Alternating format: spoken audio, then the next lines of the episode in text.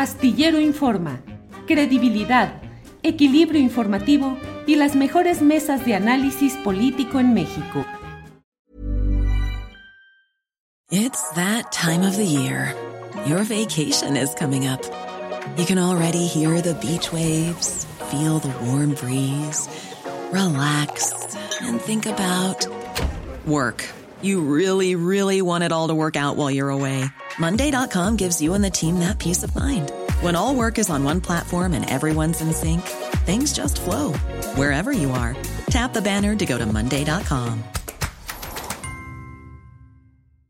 I'm Sandra, and I'm just the professional your small business was looking for. But you didn't hire me because you didn't use LinkedIn jobs. LinkedIn has professionals you can't find anywhere else, including those who aren't actively looking for a new job but might be open to the perfect role, like me. In a given month, over 70% of LinkedIn users don't visit other leading job sites. So if you're not looking on LinkedIn, you'll miss out on great candidates like Sandra. Start hiring professionals like a professional. Post your free job on linkedin.com/people today.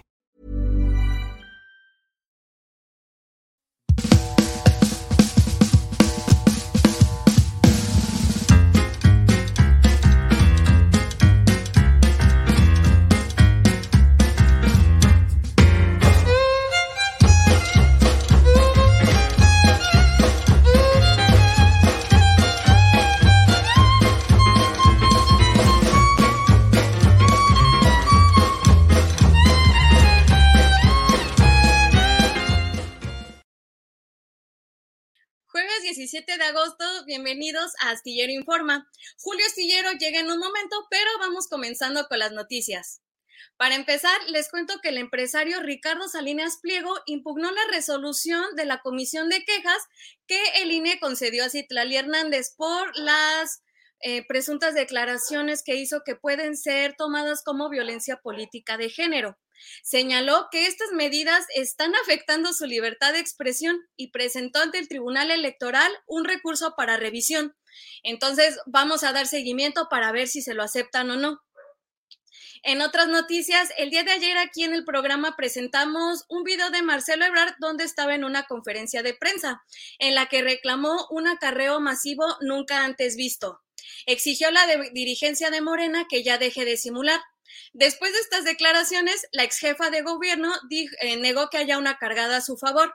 Llamó a la unidad y también mencionó que nunca la van a escuchar hablando mal de sus compañeros. Vamos con el video. Primero que es falso, no ha habido acarreo, no ha habido recursos públicos, lo niego absolutamente. Y lo más importante que me ayuden a comunicar, siempre voy a hablar bien de mis compañeros. Todos hacemos falta en este proyecto y siempre llamar a la unidad. Somos seis los compañeros que estamos participando. Está participando Marcelo Ebrard, está participando Adán Augusto López, está participando Ricardo Monreal, está participando Gerardo Fernández Noroña y Manuel Velasco y su servidor. Somos seis los que estamos participando. Y los seis no necesitamos, porque lo más importante es el proyecto, la transformación y el futuro del país. Y como lo digo siempre en todos los eventos, nuestra alianza, nuestro mayor acuerdo es con el pueblo de México. y eso nunca debemos olvidar. Por otro lado, también Fernández Noroña hizo un video el día de ayer en su cuenta de Facebook y señaló que Marcelo Ebrard no sabe lo que va a pasar. Además dijo que él ha demostrado que es el más inconsistente. Vamos con el video. Que solo él y Claudia están disputando. Casi, casi que se olviden de los cuatro eh, aspirantes restantes. ¿Qué le pasa a Marcelo? Está desesperado.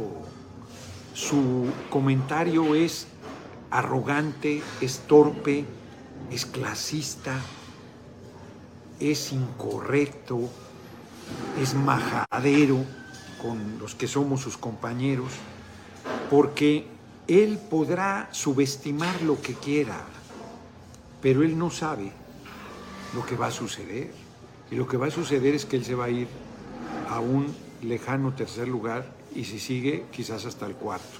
Lo único que ha demostrado en este proceso es el que es, que es el más superfluo, que es el más inconsistente, que es el más este, yo de verdad tenía una impresión espléndida de Marcelo. ha sido, y lo reitero, un extraordinario secretario de Relaciones Exteriores, pero su campaña es una campaña de fatuidad. Y hoy en la mañanera le preguntaron al presidente qué opinaba sobre estos temas. Reiteró que ya no hay dedazo y que el pueblo va a elegir. Vamos con el video. Que no nos metemos y que se acabó el dedazo y que es el pueblo el que va a decidir. Yo entiendo también de que, pues, imagínense en vísperas, ¿no? De que se decida, pues hay inquietudes y hay dudas razonables, pero somos distintos.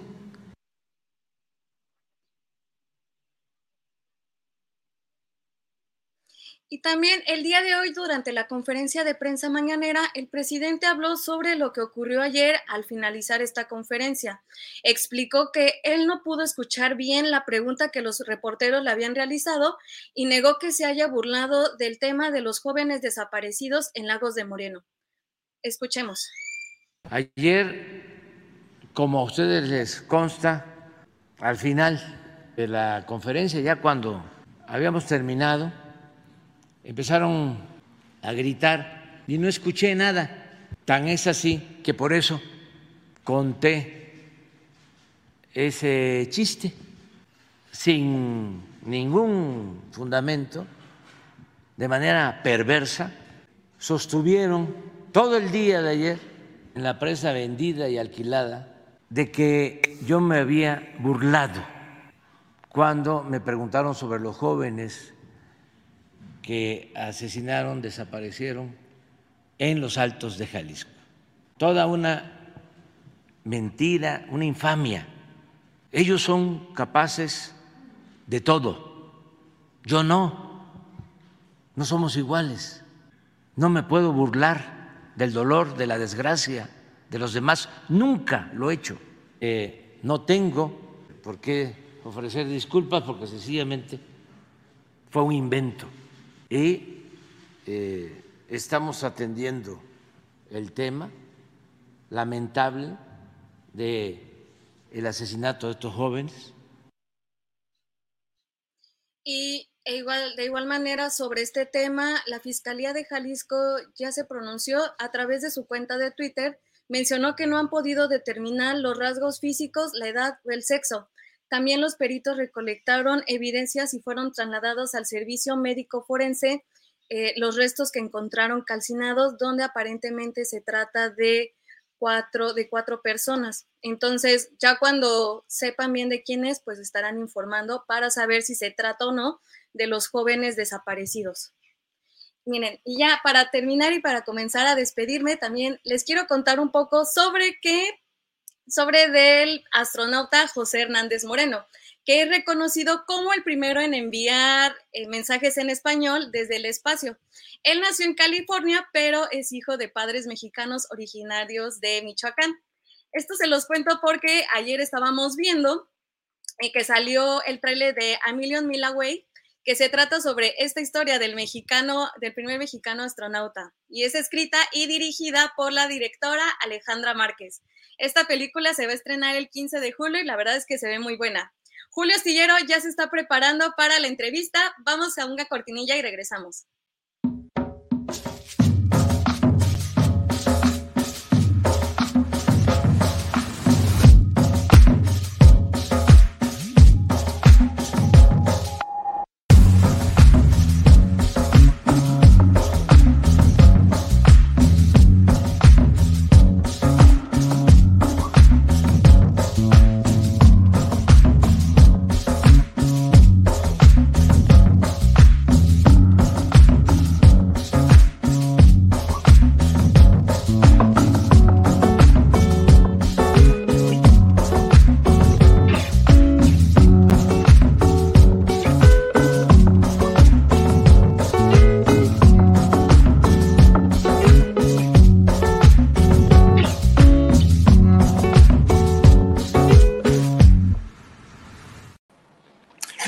Ya estamos aquí de regreso. Muchas gracias, gracias por estar en Astillero Informa, donde tenemos como siempre información, análisis y debate. Gracias a Alex Fernanda, que me ha cubierto en este momento en el cual por problemas técnicos extraños aquí de StreamYard, que no cargaba la, eh, la imagen, la cámara, bueno, ya estamos en este proceso. Eh, así es que muchas gracias, gracias a todos quienes nos acompañan en este día, en este jueves 17 de agosto de 2023. Vamos a estar eh, con mucha información, con nuestra mesa de seguridad y por ello me da mucho gusto saludarles como lo hago en esta ocasión. Y bueno, tenemos ya listos a nuestros invitados. Hoy vamos a hablar de un tema muy especial que abordamos hace un mes y medio que tuvo muchas vistas, 350 mil vistas, eh, la entrevista, la plática que tuvimos con eh, eh, Raúl Tortolero y con Juan Iván Peña Neder acerca de Xochitl Galvez del PAN y de todo lo relacionado con a Eduardo Verástegui como aspirante presidencial de manera independiente que podría postularse. Por eso me da mucho gusto saludar en esta ocasión a mis compañeros, a Juan Iván Peña y a eh, Raúl Tortolero. Gracias por estar aquí. Eh, Juan Iván ya debe estar por ahí. Raúl, gracias a los tres. ¿Qué tal? Muy buenas tardes. Julio, bueno. Gracias. Libros en tu programa. Julio, buenas tardes. Sí, gracias, gracias. Eh, gracias, Juan Iván. Gracias, Raúl. Iniciamos eh, hace, mm, pues hace un mes y medio platicamos acerca de estos temas que hoy están tan actuales y tan candentes. Raúl Tortolero, inicio preguntándote, en aquella ocasión hablamos de tres temas. Eh, el tema relacionado con, eh, em, con la postulación de Xochitl Galvez como puntera en el proceso que se iba realizando, pero al mismo tiempo los riesgos de que una postulación así terminara con el Partido Acción Nacional. ¿Qué hay sobre eso? ¿Cómo han avanzado estos temas, Raúl? Mira, pienso que la oposición es una oposición fake, porque no están presentando realmente propuestas que sean diferentes de las de Morena. La agenda es exactamente la misma. Ya habíamos dicho que la señora doña marxista Xochitl Galvez es una persona que está cerca del supremacismo feminista, apoya el aborto, apoya al supremacismo LGBT. Ella se define a sí misma como trotskista, marxista trotskista de la Liga Obrera. Y pues su campaña está basada en chistes, todo es X, o sea, es el culto a la personalidad, se basa únicamente en querer caer bien, no hay ninguna propuesta, no hay realmente soluciones a problemas serios de seguridad, en la educación, en salud, etcétera. No está atendiendo los problemas serios, solamente se basa en, en bailes, es como un programa matutino de televisión nacional. Entonces, pues no representa ninguna opción realmente viable. No está representando a la clase media que dice representar. El 2024 con Xochitl Galvez es únicamente un pleito entre izquierdas.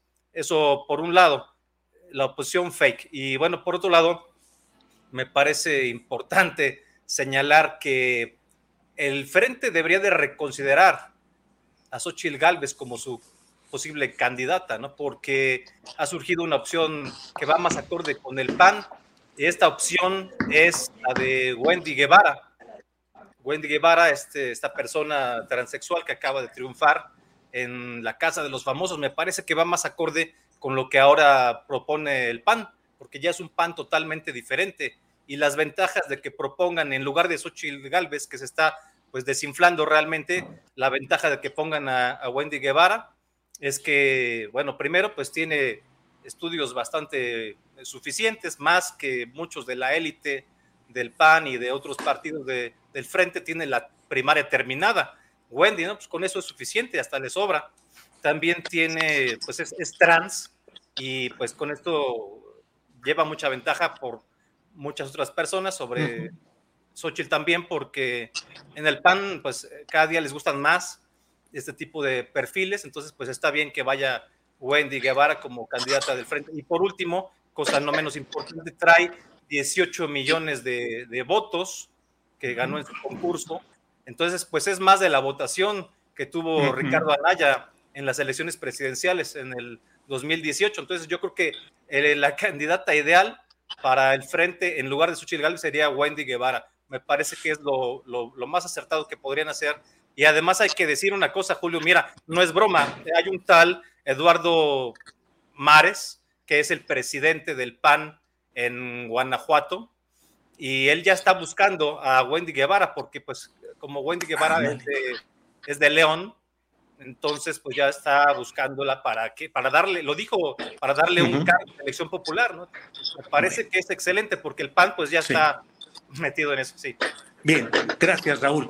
Juan Iván Peña, por favor, la valoración de qué ha pasado desde la última vez que platicamos hasta hoy, se ha consolidado, se ha desinflado, eh, ha exhibido más sus carencias o sus fortalezas. Xochitl Galvez, Juan Iván. Yo creo que Xochitl ha demostrado de lo que está hecha Francamente, el proceso interno del frente ha sido lamentable. Hemos visto desde denuncias de ella misma hasta posiciones del PRI este, y, digamos, en la recta final, eh, el acomodo de Krill, que no quiso salirse, a pesar de que se lo trataron de imponer, de Beatriz Paredes, que es una mujer con mucha experiencia y decidió robar la base, y de Xochitl Galvez nos demuestran de qué están hechos. Están hechos de poca consistencia y de poca madurez. Se trata de una imposición de Claudio X González a las cúpulas partidistas y lo que estamos viendo es que este proceso interno, en lugar de fortalecerla, la demeritó. Pero más importante aún, estamos frente a la muerte de la partidocracia, Julio. Para dentro de seis años solo va a haber dos fuerzas en México y va a haber dos fuerzas porque la clase media afortunadamente ya no depende del dinero del gobierno, sino del dinero del intercambio comercial entre México y Estados Unidos y tenderá a consolidarse. Y nunca un modelo económico es rebasado por un modelo político. Entonces estará la izquierda del centro hacia allá, representado por Morena, y la derecha eh, del centro hacia, hacia la derecha, representado por nosotros. Julio, yo te anuncio con claridad que este será el último proceso electoral en que PRI, PAN y PRD, estos partidos históricos y ya rebasados, van a presentar candidatos con alguna viabilidad. Es obvio que se están cayendo y por otro lado, alternativas ciudadanas como la de Eduardo Verástegui se consolidan solas, sin que tenga que hacérseles nada para que sigan creciendo, Julio. Bien, gracias Juan Iván. Eh, Raúl Tortolero, hablamos en aquella ocasión de la posibilidad, que bueno, en este espacio lo hemos ido señalando con toda anticipación, de que Eduardo Verástegui sea el candidato de esta corriente que yo digo que es ultraderecha, extrema derecha, luego me dicen que no es esa la clasificación exacta, pero ese no es el punto. El punto es que está en esa viabilidad. Pero Raúl, ¿qué tan en serio va esa propuesta y por qué no se anuncia o cuándo se anunciaría, Raúl? Yo creo que está Eduardo Verástegui a unos días de anunciar que sí se va a lanzar a contender por la presidencia como independiente.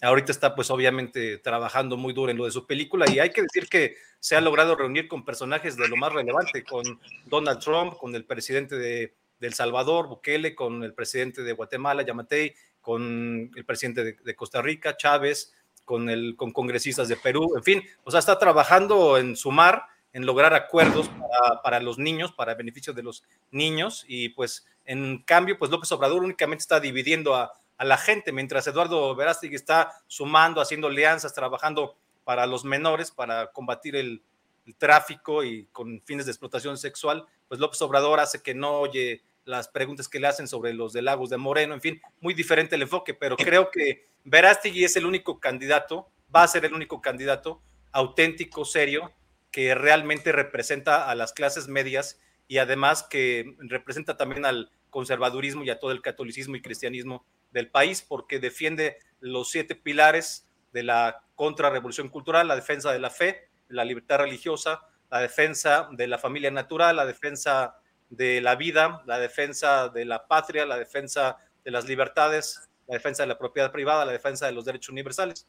Los siete puntos, los siete puntos de la agenda conservadora que nadie más defiende. Entonces, pues eso abre un espacio para que Verástegui pueda eh, competir y habiendo orado y habiendo consultado con, pues, con la gente, con mucha gente, que queremos que vaya él. El hecho de que haya triunfado Milei en estas elecciones, Milei en Argentina, Javier Milei, le abre la puerta realmente, relanza, digamos, todo este ímpetu que ya traíamos, porque pues Milei es un candidato antipartidos, un candidato que trae una narrativa de crítica a los partidos viejos, gordos, tradicionales, corruptos, y es la misma narrativa que está utilizando en cierta forma Verástegui. Entonces, eh, sí se puede eh, alcanzar un porcentaje fuerte eh, siendo independiente. Eso es el mensaje que nos manda mi ley, que recibimos aquí en México, pues con todo el entusiasmo. Gracias. Bien, Raúl. Juan Iván Peña, ¿qué tanta es la influencia, el impacto de lo de Javier Milei en el proceso mexicano? Y te pregunto concretamente, Juan Iván, ¿Verástegui sería una reproducción en México del pensamiento y acaso el estilo de Milei, Juan Iván? No, Milei es un libertario que se ha caracterizado por sus posgrados en economía y que ha hecho un énfasis superlativo en la resolución de los problemas económicos de la Argentina, como propuestas como la dolarización. Pero es innegable que pertenecemos a una misma corriente de pensamiento que algunos analistas clasifican de nueva derecha. Recordemos que Milei estuvo aquí como invitado eh, nuestro en CIPAC. Eh, recordemos también que Milei representa una corriente de pensamiento que, como bien decía Raúl Tortolero, confronta las visiones tradicionales. Y si bien los procesos en Argentina responden a una tradición histórica distinta, sí hay un porcentaje del voto eh, intermedio que va a responder a este hartazgo hacia la izquierda que se ha venido dando en América Latina y que sin duda Eduardo Verástegui sí podrá capitalizar. No así Xochitl Gálvez porque Xochitl no tiene ninguna línea de pensamiento vinculante con mi ley, ni están en la misma eh, acción política, ni tienen una vinculación con el presidente Trump, ni pertenecen a este eh, nuevo movimiento de derecha en el mundo al que sí pertenece Eduardo Verástegui. Entonces, digamos que la relación política entre Milei y Verástegui es muy estrecha. Las distancias electorales y de construcción política entre México y Argentina son muy amplias, pero sí hay un porcentaje de votos que eh, van a sentirse influidos por este despertar de la conciencia que se da al sur del continente, Julio. Bien, gracias. Gracias, Juan Iván. Eh, Raúl Tortolero, ¿qué tanto en México se están organizando grupos católicos o religiosos de base? ¿Qué tanto la cúpula clerical está en respaldo de Verástegui? No se puede hablar de eso en México porque además pues hay reglas muy estrictas que uno puede estar de acuerdo con ellas o no. Yo estoy en contra, por ejemplo, de eso, pero bueno, como quiera la ley es la ley. O sea, en México se cercenan los derechos humanos, los derechos, más exactamente los derechos políticos y electorales de todos los ministros de culto, cosa que, por ejemplo, pues en Brasil no sucede.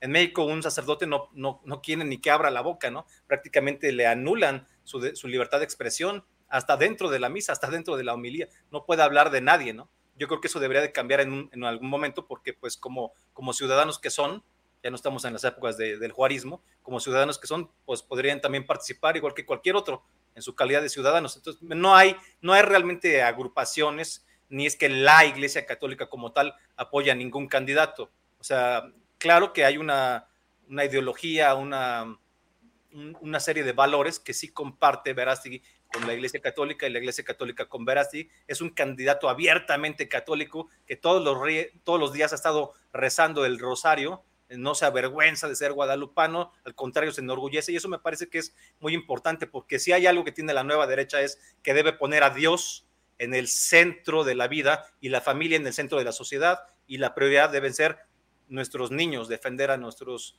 menores de todo tipo de abusos, inclusive de los libros de la, de la SEP, que también son un gran abuso contra los niños, de hecho sea de paso. Entonces, en ese sentido, pues sí hay coincidencias. Ahora, no, no es que haya grupos específicos que estén apoyando a, a, a Verástegui que tengan una connotación católica, ¿no? Pero todo aquel que apoye a Verástegui sí tiene que dar la cara. No se puede uno estar escondiendo, tiene que decir su nombre y su apellido. Todo lo demás realmente no le abona, ¿no? Si hay alguien que quiera apoyar a Verástegui, sea del grupo que sea, lo va a hacer a título personal, no como agrupación eh, religiosa ni nada, y tiene que dar la cara. Eso es un mensaje importante, ¿no?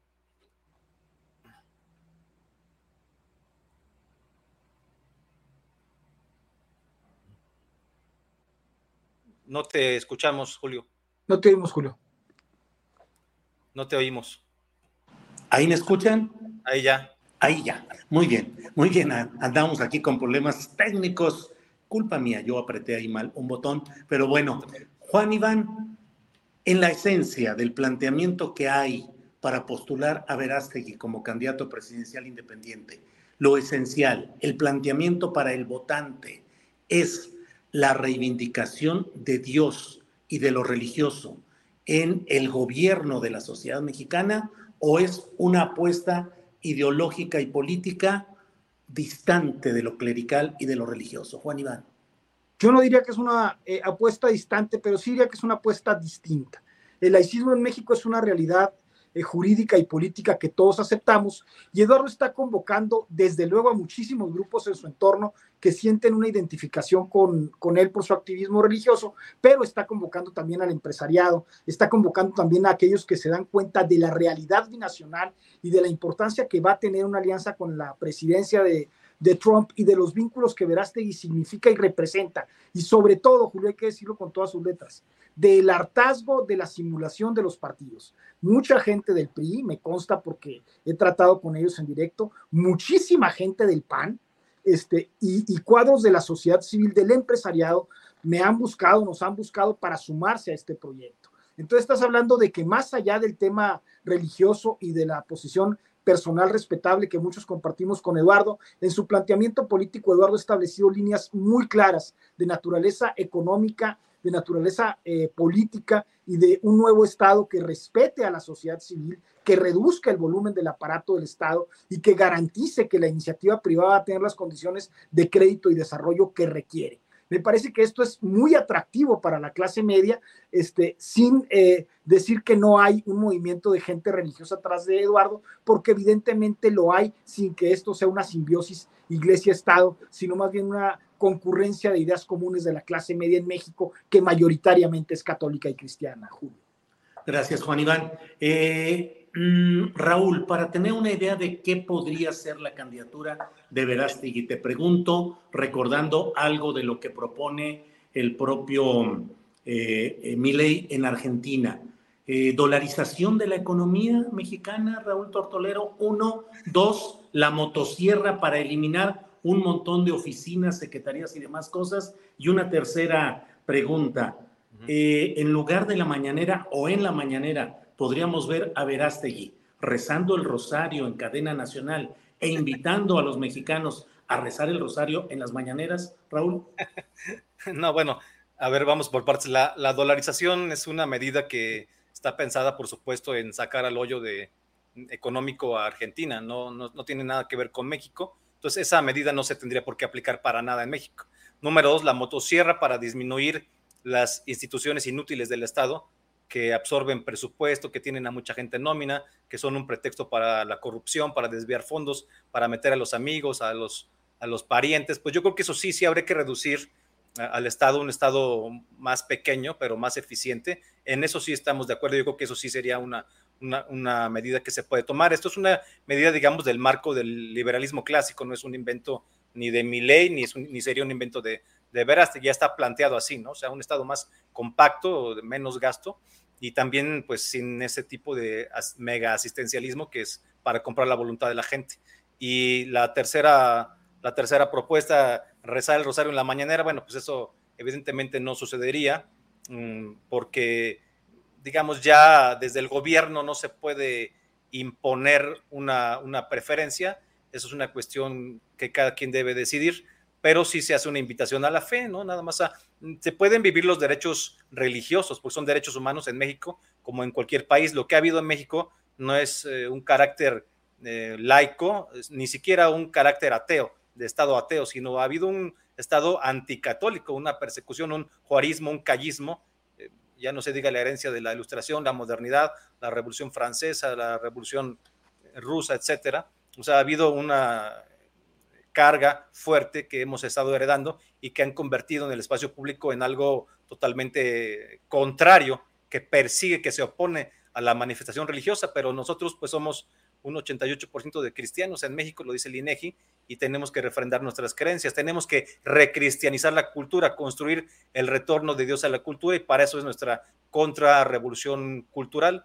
Yo creo que en esa línea estamos, pero no se le obliga a nadie, y mucho menos desde el poder. Eso sería pues algo absurdo, ¿no? Se tiene que respetar a todo tipo de personas, sean ateas, sea quien sea, ¿no? Bien, gracias. Uh, Julio, nada más antes, un tema que me parece que es toral para nosotros y tú no tocaste, el tema de la seguridad. Ante los grupos del narcotráfico que le piden a los detenidos que maten a sus propios compañeros, ante esta extraña actitud de gran parte del poder eh, en todos sus órdenes de colusión nosotros sí exigimos ley y orden. Verástegui sí significaría un nuevo modelo de combate a la delincuencia que tendría que ver con una eh, definición distinta de cómo combatir al crimen organizado, cómo desarmarlo, cómo acotarlo y cómo volver al Estado, a su estado natural y cómo restringir la colusión y la evidente corrupción de muchos ámbitos de la seguridad y del poder con estos grupos que ya tienen a México contra la pared, Julio. Me parece que ¿De qué hablas, Juan Iván? ¿De mano dura al estilo Bukele en El Salvador? No, hablo de una medida combinada en que en primer lugar se entienda que gran parte del narcotráfico se debe a la pobreza, como lo proclama Andrés Manuel, pero no lo resuelve. Y nosotros lo resolveríamos a través de crédito directo y garantía, y también a través de una nueva eh, justicia transicional en la que logramos que decenas de miles de millones de dólares que están en las albercas entren a la economía para que refinancien eh, la posibilidad de la mano de obra eh, mexicana, entendiendo casuísticamente al narcotráfico y conduciendo las cosas con los Estados Unidos para que asuman su responsabilidad directa en el tráfico de armas y en el consumo de su sociedad. Pero tenemos que detenerlo con inteligencia ya. No podemos ahí sí jugarle al asustadizo cuando la realidad social nos ha rebasado a todos. Tenemos un plan inteligente y de fondo para resolverlo que tiene que ver con justicia transicional, que tiene que ver con no condenar a los que están en el tema del narco o llegaron al tema del narco por hambre y que tiene que ver con resolver su situación económica en muchas zonas del país. También tiene que ver con otros mecanismos de, de vinculación y organización que van a rápidamente desarmar al narcotráfico, quitar los millones de fusiles automáticos que hay para que el narco deje de ser un cobrador de piso y para acotar a estas instancias. Julio, hablamos de un plan de fondo bien diseñado que va a resolver lo que nadie ha querido resolver en México. Ni el corrupto PAN, ni el corrupto PRI, ni el corrupto PRD y ahora el ineficaz Morena, ¿no? Bien, Juan Iván. Eh, Raúl Tortolero es fundador del Ejército Cristero Internacional y de Nueva Derecha Hispanoamericana. Es autor de libros, es conferencista. Raúl, te pregunto, eh, lo que ustedes están construyendo es una aspiración de reivindicación histórica de la cristiada, del cristerismo, Raúl? Sí, bueno, hay que ver que estamos eh, casi a 100 años ya de la guerra cristera, que ocurrió entre 1926 y 1929, pero en ese momento pues sí hubo una lucha armada, no hubo más remedio que irse, muchos de los católicos se tuvieron que ir al recurso de las armas porque estaban siendo asesinados sacerdotes, estaban siendo cerrados los templos, mucha gente estaba siendo asesinada por el gobierno federal, pero 100 años después no tenemos esta situación de, violencia tan específica contra los católicos, aunque sí hay que decir que México es el país pues más peligroso para ejercer el sacerdocio, porque en este sexenio van nueve sacerdotes asesinados y se han pues eh, vandalizado muchísimos templos, etcétera. Entonces, eh, lo que estamos haciendo ahora más bien es eh, reivindicarnos como cristeros, pero en una contrarrevolución cultural. Nuestra lucha es una lucha pacífica sin armas, es una lucha a partir de la oración, a partir de la educación, a partir de la transmisión de la comunicación de los valores, del diálogo, pero sí tenemos que ser cristeros porque nuestros valores están siendo atacados, no por un Plutarco de Elías Calles, sino por una multiplicación de Plutarcos de Elías Calles. Entonces, la defensa debe ser no nada más inclusive en, solo en México, sino en todo Occidente. Estamos luchando por salvar la cultura tradicional, los valores tradicionales de la cristiandad, o sea, de Occidente. Y esto se tiene que ver pues en todos los ámbitos, en el ámbito de las, de las leyes, en el ámbito de la familia, en el ámbito de la educación. Ahí están todos los embates visiblemente, ¿no? Los libros de la SEP queriendo supuestamente deconstruir los valores tradicionales, queriendo em, eh, atacar de alguna forma la educación que dan, que corresponde solamente a los padres sobre sus hijos, etcétera, etcétera, etcétera pero eh, pues tenemos que expandir nuestra, nuestra lucha y no avergonzarnos de lo que somos, defender nuestro derecho a la libertad religiosa en, en cualquier frente. Bien, gracias, gracias. Estamos ya en la parte final de esta plática. Juan Iván Peña, cierro preguntándote lo que ustedes plantean por la relación fuerte que tienen con la corriente republicana en Estados Unidos encabezada por Donald Trump lo que proponen con Verástegui es la reproducción de un estilo de gobierno como el de Donald Trump en Estados Unidos, Juan Iván? Sí, en lo que tiene que ver con un capitalismo mucho más eh, sofisticado y eficaz que garantice que la clase media tenga acceso al crédito. De una medida típica, crearemos 200 o 300 patentes de banco regional para que puedan activar la economía de manera eficaz, como fue en el desarrollo estabilizador. También tendremos que ver con Donald Trump el cierre hacia la vinculación con China para garantizar que el mercado de Norteamérica sea un mercado que nos compre más y al que le vendamos más y que los mexicanos no tengan que emigrar porque van a encontrar buenos salarios, romper este tabú que muchos empresarios en México también sostienen de que los mexicanos sean mal pagados para garantizar que los sueldos sean sueldos que arraiguen, Julio. Y también tiene mucho que ver con Donald Trump, con nuestra visión de no intervenir en asuntos europeos como, pues digamos, la guerra en Ucrania, que es un asunto bastante artificial, que poco nos importa a los americanos y que tenemos que entender que llevar al mundo a niveles de riesgo en la guerra no le sirven a nadie. Yo doy un dato, hay más mexicanos en el ejército norteamericano que en el ejército mexicano.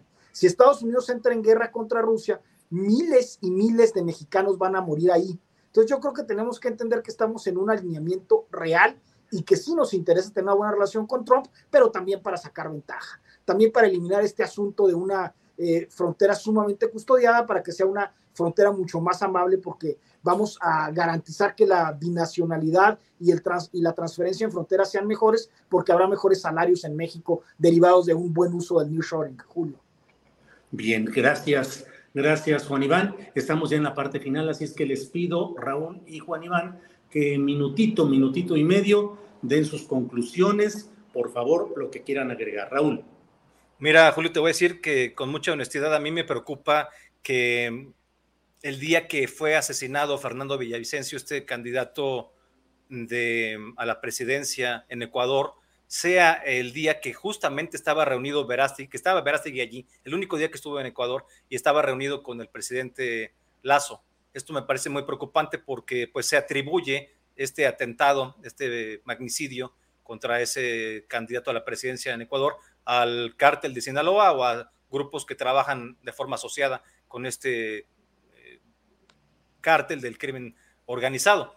Y esto puede ser un mensaje de alguna forma que me preocupa mucho porque si eso es capaz de hacer el cártel de Sinaloa en, un país tan lejano como Ecuador, imagínate lo que podría hacer en México, pensando que pues hay muchas zonas que ya realmente son, ya no, donde ya el Estado perdió su soberanía y donde el, grupos diferentes, no solamente ese cártel, sino otros, pues hacen lo que quieren, ¿no? Como lo podemos ver en, en muchísimas informaciones todos los días. Eso me preocupa porque deja en desprotección a aquellos que pudieran no ir de la mano o, no, tener cercanía o inclusive combatir eh, con ley y con orden y no nada más con abrazos eh, al crimen organizado. Que necesitamos un, un presidente que realmente combata al crimen organizado, que aplique la ley.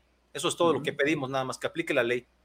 Bien, gracias. Juan Iván, por favor, cierre de esta plática. Minuto, minuto y medio, por favor. El pan ha muerto, como lo profetizó Verástegui. Eh, claramente sí fue un calibre 666 de Xochitl Gálvez el que lo mató.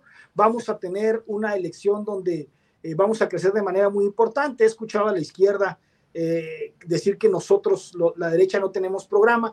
Y es cierto que el Frente Amplio, que no es derecha ni es nada, no tiene programa, pero nosotros tenemos un programa estructurado, bien hecho, hecho por expertos. Entonces, a mí me gustaría que empezáramos a debatir ideas para no estar debatiendo personalidades, Julio. Me parece que Eduardo es respetuoso de los tiempos legales, no, no va a permitir que lo acusen de adelantar las campañas como lo hicieron Morena, sus aliados y el Frente y sus aliados, pero que vamos a tener un candidato de adeveras, bien armado, bien estructurado y con cientos de miles de eh, cuadros de la clase media, del empresariado, a quienes agradezco su constante suma y apoyo y decirte que estamos bien plantados rumbo a la elección, Julio. Va a ser una elección interesante y en 30 sin duda vamos a gobernar. Bueno, pues muchas gracias Raúl Tortolero. Gracias por esta ocasión. Gracias, y buenas tardes. Nos vemos. Bien. Raúl, un abrazo. Gracias, Julio. abrazo, gracias. Hasta pronto. Hasta luego. Gracias. Bueno, pues es la una de la tarde con 40 minutos. Una de la tarde con 40 minutos y estamos aquí en Astillero Informa, saliendo adelante con nuestra programación de este día. En unos segunditos ya vamos a estar con nuestra siguiente oportunidad de platicar. Déjeme ver, déjeme ver, estamos ya puestos aquí. Un segundito que ahora andamos aquí con problemas. Um, bien, eh, ¿qué sucede en el marco de lo que ha dicho ayer Marcelo Ebrard, respecto a la competencia interna en Morena, acusaciones graves. Hoy el presidente de la República pues desmintió lo dicho por Ebrar y dijo que no hay realmente todas estas eh, condiciones de lo que denunció Ebrard. Y hoy Mario Delgado debe estar encabezando el proceso que va a significar la, em, eh, el sorteo para definir cuatro empresas que harán las encuestas espejo para validar esa decisión final respecto a la coordinación de eh, la defensa de la 4T, que los hechos es la próxima candidatura presidencial de Morena y sus aliados. Para ello me da mucho gusto estar, tener la posibilidad hoy de platicar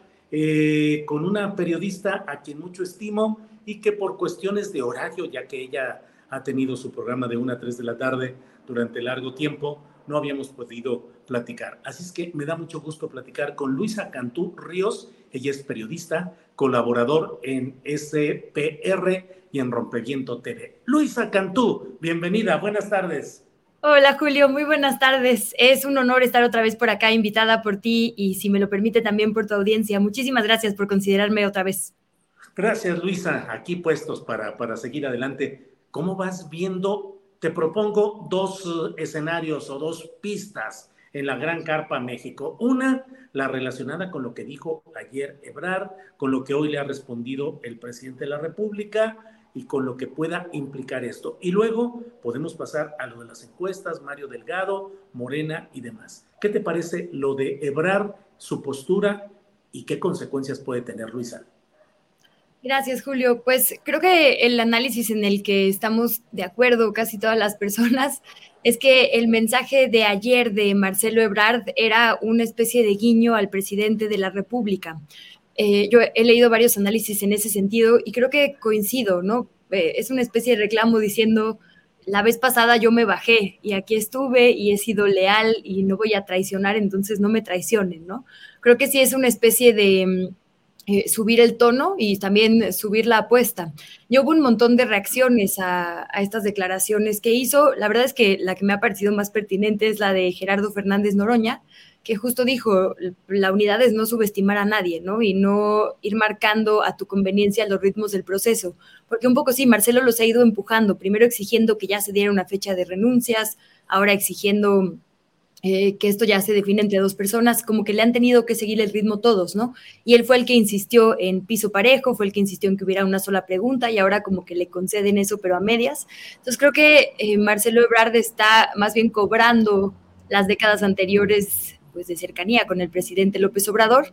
Y, creo que también está haciendo una especie de eh, jugada con el resto de los compañeros y con la gente, diciéndoles, si esto va a ser entre dos, no voten por quienes eh, están abajo de los punteros, puesto que esto podría significar, no quiero eh, usar la palabra desperdicio, pero quizá un voto no tan útil o un voto que no pues sí, que no va a ser definitorio como si votaran por Claudia Sheinbaum o por él, ¿no? Entonces, bueno, creo que es otra vez meterle un turbo a, este proceso y, la verdad no sé eh, con qué propósito, ¿no? Porque además sale a quejarse de las encuestas un día antes de un proceso que necesita mucha credibilidad y mucha confianza como es un sorteo, eh, presentando una encuesta bastante reciente, por ahí revelaba Álvaro Delgado que además perteneciente a un diputado local panista, que según vi hoy ni siquiera está en la lista de encuestadoras avaladas por el INE, ¿no? Entonces parece pues una especie de eh, golpeteo medio torpe de su parte, insisto, en mi opinión, ¿no? Sí, eh, Luisa, ¿y tú crees que esto pueda significar un riesgo electoral en votos fuerte para quien quede como coordinadora de la 4T, coordinador o coordinadora, que todo apuntaría si Marcelo se desmontara, pues eh, parecería que la ganadora pues sería Claudia Sheinbaum.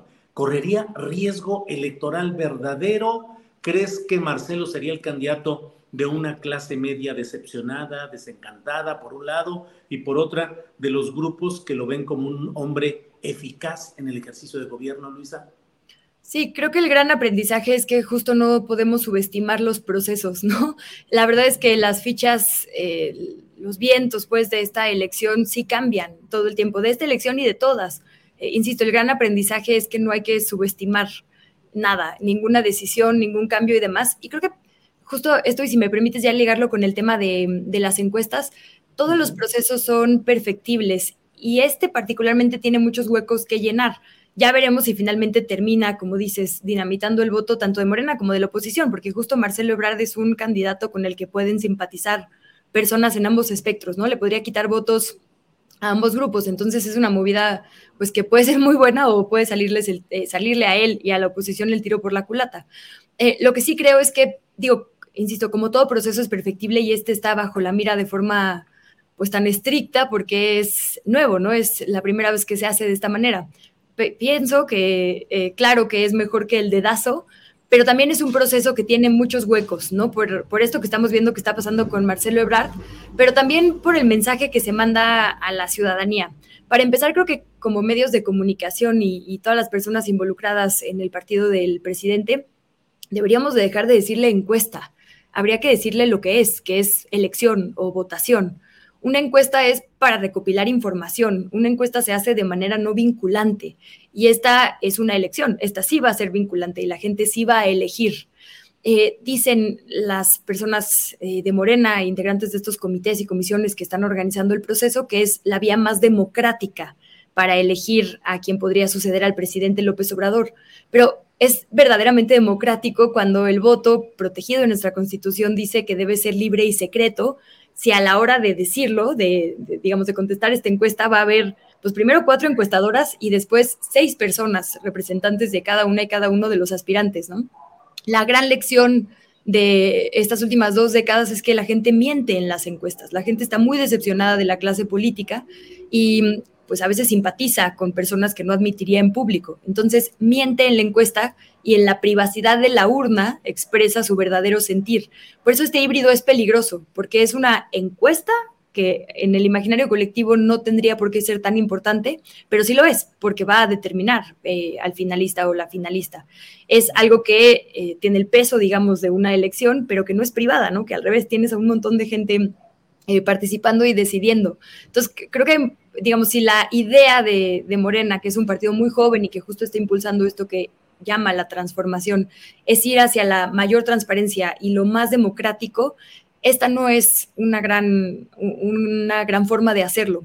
Además, ¿cómo es que una elección en nuestro país, eh, con todo lo que podemos discutir del INE y que sin duda tiene áreas de mejoramiento, va a terminar siendo validada por privados, ¿no?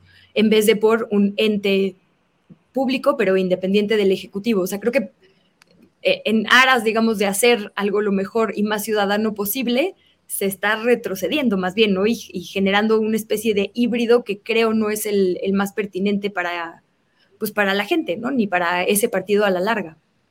Sí, eh, Luisa, en España, una elección muy complicada que ha, sucedido semanas anteriores, eh, se señaló que las encuestas de opinión fracasaron en lo general porque parecía que el Partido Socialista, eh, Partido Socialista Obrero español, el PSOE, iba a tener una derrota absoluta. Perdió en números uh, concretos, pero sin embargo no fue en los términos que se preveía. Fracasaron ahí las encuestas de opinión. En Argentina acaba de suceder algo parecido. Nadie esperaba una votación tan alta para este personaje tan peculiar como es Javier Milei. Em, ¿Qué tanto, Luisa, nos estamos guiando por esas encuestas de opinión? En lo general, ya no hablo solo de las internas de Morena o esta elección que dices, eh, creo que con mucho tino, el hecho de que no es en sí una encuesta, sino una forma de elegir. Pero en general, las encuestas de opinión en general hoy están rigiendo nuestro comportamiento y nuestras expectativas electorales con éxito o sin éxito, manipulables o aceptables. ¿Cómo lo ves, Luis? Por eso creo que la discusión de Morena es un poco estéril, porque el tema no es la metodología que van a usar las encuestadoras, ¿no? Bueno, que usará, digamos, esta encuesta madre y, replicarán las encuestas espejo, ¿no? Cuyos nombres sabremos, eh, imagino, en cualquier momento. El tema es la gente. es decir, las fallas no son metodológicas en todos estos ejemplos que ponías, y bueno, yo sumo la sorpresa mayor que hemos tenido, que fue el triunfo de Donald Trump en Estados Unidos, ¿no? En, la administración pasada.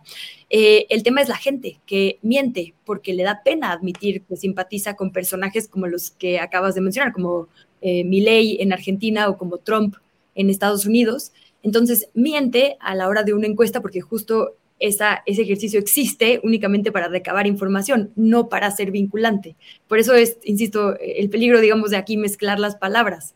Em, entonces, creo que la gran lección de estos tiempos es que las, encuestas no están sirviendo porque la gente no quiere admitir que está muy cansada. Bueno, el Latino Barómetro, eh, la última medición, digamos, publicada justo arrojaba ese dato con todas las reservas que podemos tener de esa fuente, eh, que la gente cada vez está menos interesada verdaderamente en democracia y los valores democráticos, lo que quieren son soluciones, ¿no? Y eficacia, que creo que también es una palabra que Marcelo Ebrard deslizó por ahí en su discurso de ayer.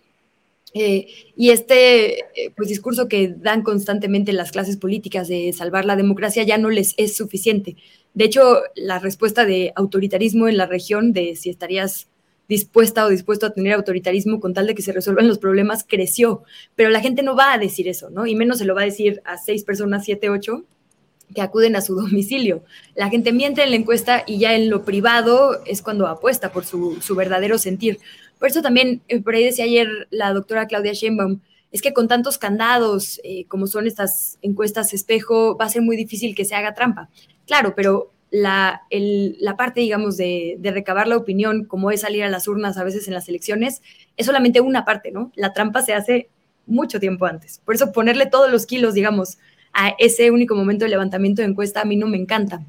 Y ahora otro tema que no hemos eh, discutido y si me permites poner sobre la mesa, Julio, es el de la pregunta, que también creo que es eh, un poco desatinada. Primero dices, bueno, van a haber muchas preguntas, pero solo una va a valer el 75%. Entonces, ¿para qué haces las demás, no? Esa una es a quien prefiere como coordinador o coordinadora de los comités de defensa de la cuarta transformación y las otras tienen que ver con cercanía con la gente, honestidad. Ahí yo ya huelo conflicto, ¿no? ¿Qué tal que gana alguien eh, el a quien prefiere, pero la gente no lo considera el más honesto o la más honesta, ¿no? Como que ahí puede haber, digamos, una discordancia.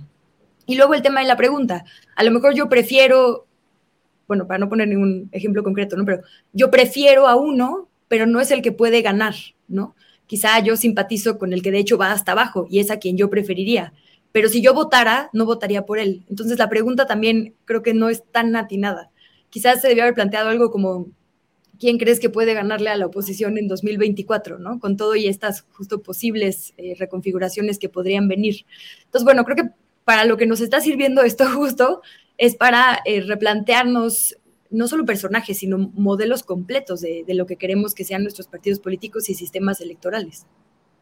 Pues sí, efectivamente, Luisa. Em, por otra parte, en lo que estamos viviendo, fíjate, en Argentina, por seguir con ese ejemplo, en Argentina se tiene, eh, se acaban de realizar las primarias, eh, las elecciones primarias para postular apenas los candidatos para una votación general que será dentro de dos meses y medio. Es decir, el proceso apenas se ha calentado y se está desbordando en este momento allá para terminar en dos meses y medio. Nosotros estamos ya con este pleito para algo que va a desembocar en junio y la toma de posesión todavía tiempo después. ¿Consideras a la vista de lo que ha ido sucediendo que fue exitoso en términos de nueva cultura política?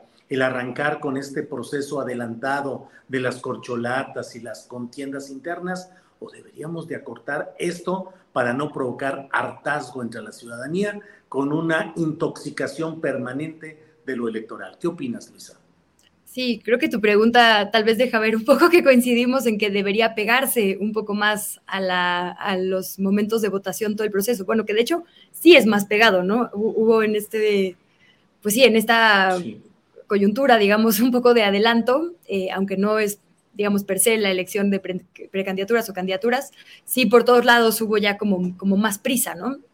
Eh, por definiciones. Creo que se debería pegar mucho más el proceso a la elección y la toma de protesta a la elección. Y también, ahora que, dices lo de mm, el, ejemplo de Argentina y, y, ponemos sobre la mesa a Javier Milei, hay que recordar, y conecto esto con lo que hablaban en la mesa anterior de Villavicencio en Ecuador y, un poco lo que pasó en Lagos de Moreno ayer y las reacciones de las personas aspirantes, la derecha y la ultraderecha tiene una escuela, digamos, muy importante y comprobada en el mundo, además de redes de comunicación muy importantes, y aprovechan siempre las tragedias, el momento de miedo y de incertidumbre de la sociedad para colar ideas que son aparentemente soluciones fáciles, ¿no? Y, generar, digamos, adeptos y adeptas. los discursos antimigrantes son eso, ¿no? Los eh, discursos supuestamente pro libertad, que en realidad son pues desmantelamiento del Estado y lo público en favor de los privados que nos han vendido desde los grandes medios de comunicación privados que son más efectivos. Eh, entonces creo que también hay que tener cuidado con eso, porque entre más tiempo haya, más espacios de aprovechamiento hay para estos grupos. A mí me preocupa mucho lo que acababan de hablar en la mesa anterior y ahora que ponemos a mi ley sobre la mesa, eh, esto, ¿no? Que, la construcción de lo público, que es de todas las personas, que ha costado tanto eh, meter, digamos, en, la mente de las personas este cambio de paradigma, porque tampoco es que se haya logrado del todo, apenas vamos para allá en, muchas naciones debido a estos péndulos, pues pueda peligrar por, momentos como los que estamos viviendo en toda la región. Entonces, bueno, pues creo que, insisto, entre más reduzcamos esas áreas de oportunidad y también le perdamos el miedo a la palabra político, ¿no? De repente el proceso del frente quiere ser ciudadano y ahora el proceso de Morena quiere ser ciudadano creo que eso es un truco también muy hábil de, ciertos grupos para que la ciudadanía no se politice, porque ¿quién quiere vincularse con eso que es tan sucio, horrible y corrupto como la política? Entonces, que sea ciudadano. Pero ciudadano sí pasa por los líderes y las lideresas comunitarias y termina en Claudio X González, ¿no? ¿Qué es lo ciudadano y qué es la ciudadanía? Creo que sería mucho mejor estar todas y todos mucho más politizados. Por ahí, perdón, es que hablo como merolico si no me tienes, pero no, un último dato es que también, recuerda que estuve de maternidad, entonces es la primera vez que tengo como chance de volver y, hablar. Pues traía ahí acumulado. Eh, Está bien. Yo te quiero, sí, perdón, perdón, adelante. nada más iba a apuntar ahí un, último dato, que es que estos índices eh, tan citados en los medios de comunicación, como por ejemplo el de la revista esta The Economist, eh, que miden los índices de democracia, insisto también con, con reservas a esa fuente, en el mundo, Solo uno de los cinco puntos que mide es las elecciones libres, como hay en México.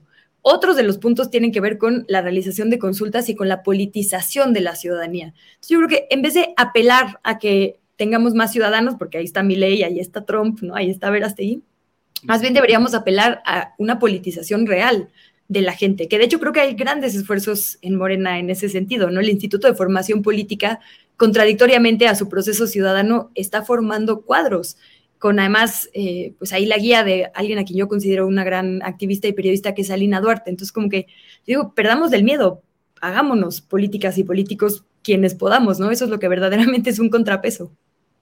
Bueno, pues ya estaremos lanzando candidaturas, entre otras, Luisa Cantú Ríos para diputada, no, no, gracias, pero bueno, pero sí me gustaría participar mucho más, eh, digamos, políticamente, ¿no? Tú tienes, me imagino, causas políticas, yo también, ¿no? Ahora recientemente en, mis bendiciones pandémicas he entrado mucho en el tema de la crianza, ¿no? Y eso es sumamente político sin ser una persona funcionaria pública. Por eso digo, quizás si le perdemos el miedo a decir yo soy una persona política, podemos aportar desde todas las trincheras. Luisa, ha sido un placer el volver a platicar. Te agradezco mucho el que hayas aceptado estar con nosotros. Me da mucho gusto verte nuevamente eh, en, en, la profusión de la palabra y del análisis político, porque finalmente en eso estamos. Gracias por esta ocasión, Luisa, y seguramente pronto volveremos a invitarte y espero que aceptes estar de nuevo con nosotros un poco más adelante, Luisa. Ya sabes que es un gran privilegio y honor y tú eres un gran maestro, Julio. Esto es para mí un sueño. Así que muchísimas gracias a ti y a quienes nos acompañaron. Luisa, gracias y hasta pronto. Hasta luego. Bien, pues son, déjenme ver, es la una de la tarde con 59 minutos. Déjenme acercarme porque hoy traemos aquí una serie de eh, enredos técnicos de tal manera que no puedo ver todo por aquí, pero dice algunos, astillero es muy plural, eh, que vuelva la señorita Luisa, dice Aquiles Baeza. Eh, de todo tenemos por aquí y bueno, pues son las dos de la tarde, son las dos de la tarde. Gracias a todos quienes están eh, participando en este, en este programa, en lo que estamos uh, planteando en esta ocasión. Gracias y déjenme mm, ir de inmediato a nuestra siguiente sección, que es justamente la mesa de seguridad. Mesa de seguridad que hoy tenemos en, y que doy la bienvenida a los integrantes que ya están listos aquí. Gracias, adelante.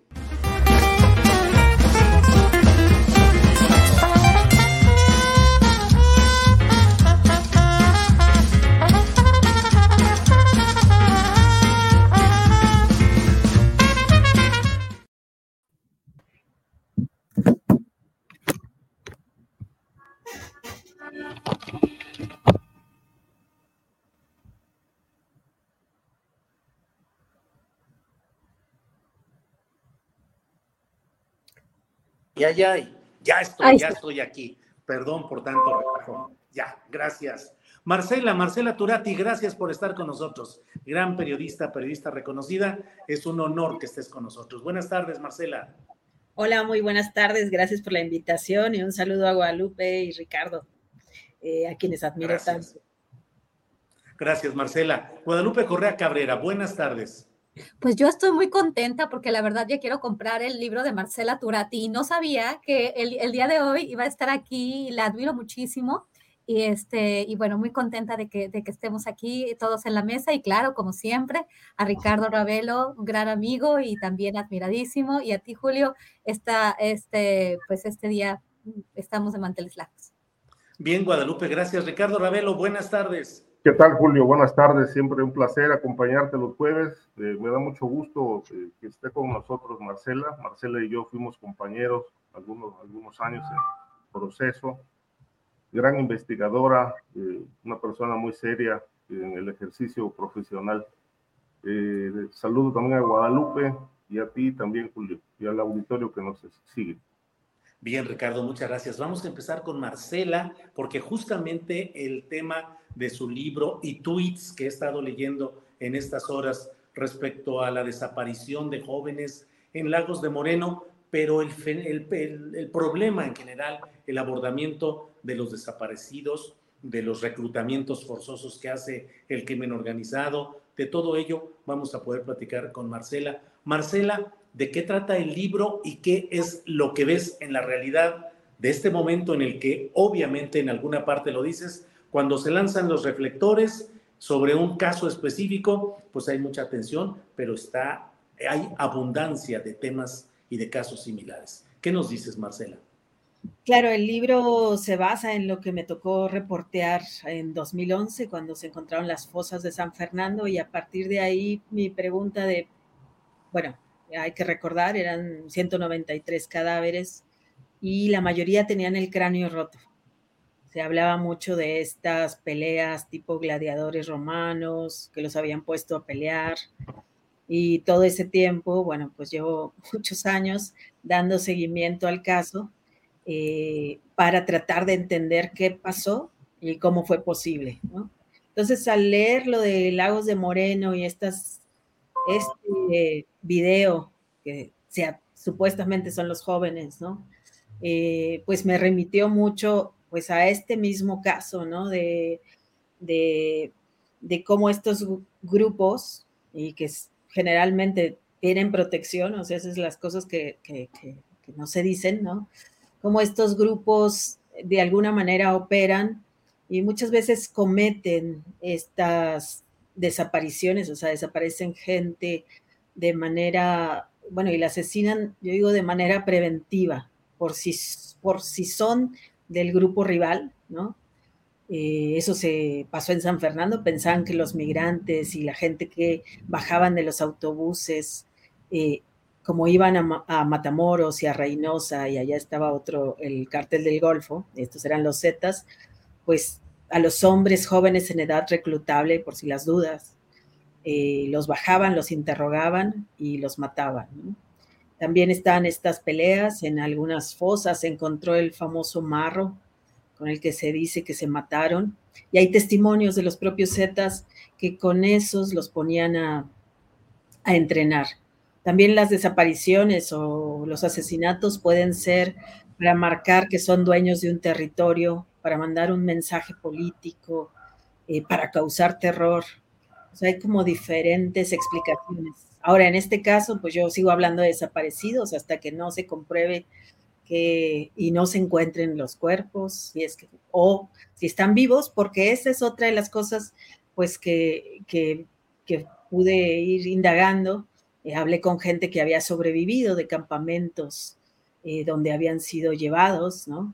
Eh, que hay mucho reclutamiento forzado para muchos trabajos, ¿no? Y que en estos campamentos, bueno, los entrenan para ser sicarios o los tienen trabajando como esclavos, ¿no? Esa es también una realidad y lo que digo es, no siempre desaparecido significa que esté muerto, ¿no? O sea, no hay que pensar que todos están.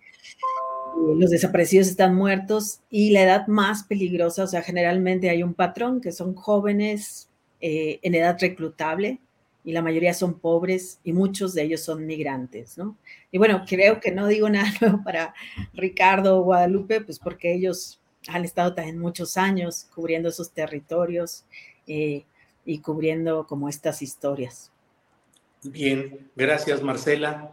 Em, Guadalupe Correa, ¿qué opinas? ¿Cuál es tu reflexión, tu análisis sobre este caso específico de Lagos de Moreno, pero en general extendiendo la mirada a los, eh, al enorme cúmulo de desaparecidos en nuestro país? ¿Qué opinas, Guadalupe? Pues un poco continuando con lo que dice Marcela, no estamos hablando de un hecho aislado, este, y desafortunadamente en el espacio público ya se habla de eh, lo que fue antes y ahorita no sucede nada, ¿no? Está toda esta, toda esta lucha ideológica de proyectos políticos que no nos sirve de nada. El día de hoy leí un artículo interesante y voy a, voy a dejarlo en interesante sin, sin calificarlo, de Héctor de Mauleón, donde nos recuerda que esta zona ha sido una zona de gran, eh, de gran violencia, ¿no? Y donde ya en el año 2013 había pasado algo muy similar. Y la, descripción que hace Héctor de Mauleón, que en este espacio también hemos, hemos hecho fuertes críticas hacia pues, estas filtraciones que parece tener este periodista, eh, porque no, no, no, conozco que haga un trabajo tan de campo como, como el que hace Marcela, el que hace Ricardo.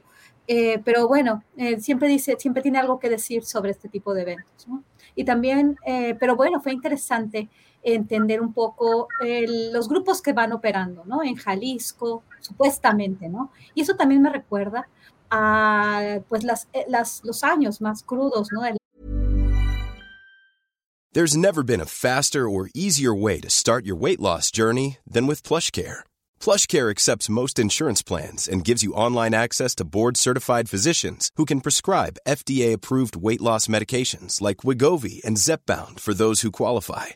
Take charge of your health and speak with a board certified physician about a weight loss plan that's right for you. Get started today at plushcare.com slash weight loss. That's plushcare.com slash weight loss. Plushcare.com slash weight loss. Hey, it's Ryan Reynolds, and I'm here with Keith, co star of my upcoming film, If, only in theaters, May 17th. Do you want to tell people the big news? All right, I'll do it. Sign up now and you'll get unlimited for $15 a month in six months of Paramount Plus Essential Plan on us. Mintmobile.com slash switch. Upfront payment of $45 equivalent to $15 per month. Unlimited over 40 gigabytes per month. Face lower speeds. Videos at 480p. Active Mint customers by 531.24 get six months of Paramount Plus Essential Plan. Auto renews after six months. Offer ends May 31st, 2024. Separate Paramount Plus registration required. Terms and conditions apply if rated PG. La guerra contra la, o lo que se dice, eso es lo que dice que es la guerra contra el narcotráfico, y dónde este tipo de eventos se han concentrado y con qué han, este, con qué se han vinculado, ¿no? También las decisiones políticas para continuar una militarización. Esto fue lo que varios pensamos en estos años y ahora vuelve este, esta brutalidad. ¿Y qué explica la brutalidad? Una vez una periodista me pregunta eso, ¿qué explica la brutalidad de los Zetas? Y ahora yo pienso lo mismo. ¿Qué explica esta brutalidad? ¿Qué explica este, esta producción de videos, esta viralización, esta, este miedo que se genera en estos espacios, cuando los hechos son reales, los desaparecidos son reales, los hechos violentos son reales, no sabemos si los, videos son, están relacionados con estas personas, porque en la época que nosotros estudiamos, o por lo menos que yo empecé a estudiar estos temas, el tema de los videos, de las imágenes, de la justificación de una militarización eh, por parte de, de, de pues, esta brutalidad. Pero la brutalidad existe. ¿Y por qué esta brutalidad? Creo que también mucha de la respuesta, y esto tenemos también que seguir hablando, es el consumo de drogas. No se puede pensar en las atrocidades que está describiendo Marcela y que muy probablemente describirá en su libro, sin entender que muchas de estas personas que, que, que, aplicaban esta brutalidad, que eran parte de estos grupos, estaban bajo la influencia de las drogas. Pero ¿qué se busca? Porque estas personas que son víctimas y, que las que perpetran esta violencia este, son parte de, pareciera ser, de un proyecto mucho más importante. Y desafortunadamente en esta administración, con la celebración de los magros resultados, porque son limitados en cuestión de seguridad, pues no estamos viendo lo que está sucediendo. Y lo que sucedió en Lagos de Moreno no es una cuestión aislada, porque reportes hay en todo el país. Eh, supuestamente venían del estado de Zacatecas, este, este, supuestamente los grupos que estaban en contra de, del cártel Jalisco Nueva Generación, se habla también del, del cártel de Sinaloa, de, los liderazgos en el cartel de Sinaloa, pero todo parece ser un espectáculo. Y pues sí, definitivamente tenemos un gobierno que parece hacer oídos sordos, independientemente de la politización de estas cuestiones, porque se politizó de los dos lados de una forma muy desafortunada. Entonces tenemos que hablar de lo que sucedió. ¿Por qué? Porque la situación en el país es muy delicada y sigue siendo delicada y será más delicada conforme pasen los meses y nos acerquemos a las elecciones del 2024 en México y en Estados Unidos. Gracias, Guadalupe. Em, Ricardo Ravelo, ¿qué se busca con todo esto? Pregunta Guadalupe. Eh, ¿Cuál es el propósito? ¿Cuál es la intención? ¿Y cuál es el contexto político, social y económico en el que se dan estas desapariciones, Ricardo?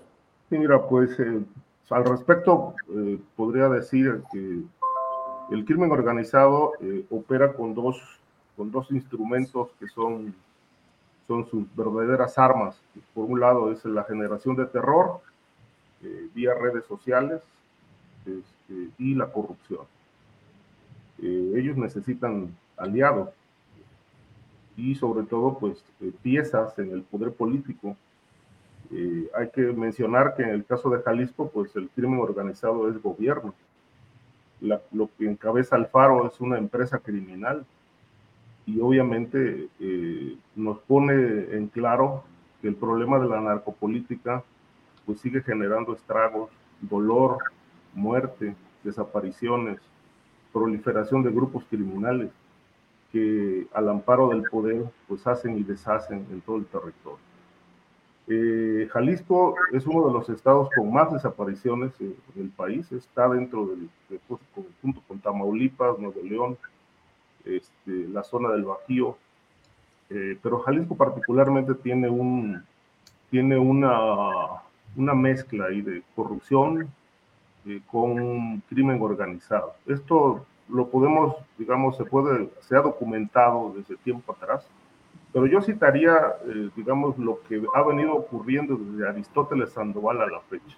Es decir, Aristóteles Sandoval estaba involucrado en el narcotráfico, fue yo creo que uno de los gobernadores eh, que, eh, sobre el que más se, se, ha escrito en relación con su vínculo con el cártel de, primero de Sinaloa y luego con el cártel de Jalisco Nueva Generación.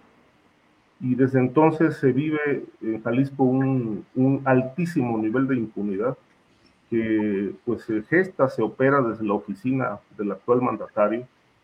Pondría como ejemplo, por ejemplo, lo que ocurre a nivel del Poder Judicial, cómo lo tienen sometido a través de familiares del propio Alfaro, que eh, corrompen a jueces, a magistrados, abogados, agentes del Ministerio Público para torcer la justicia en favor de intereses del crimen organizado.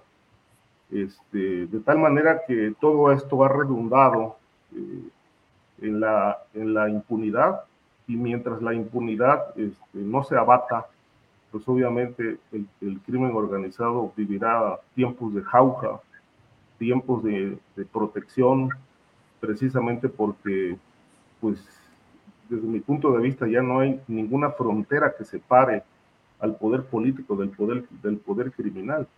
El poder criminal en Jalisco y en buena parte del país es gobierno y los criminales están en el poder de tal manera que, bueno, pues eh, esta situación atroz, difícil, dolorosa que vive Jalisco, este, pues se ve muy complicado que la puedan revertir, porque quienes están en el poder y donde se toman las decisiones importantes en esa entidad, pues lamentablemente están ligados a actividades criminales.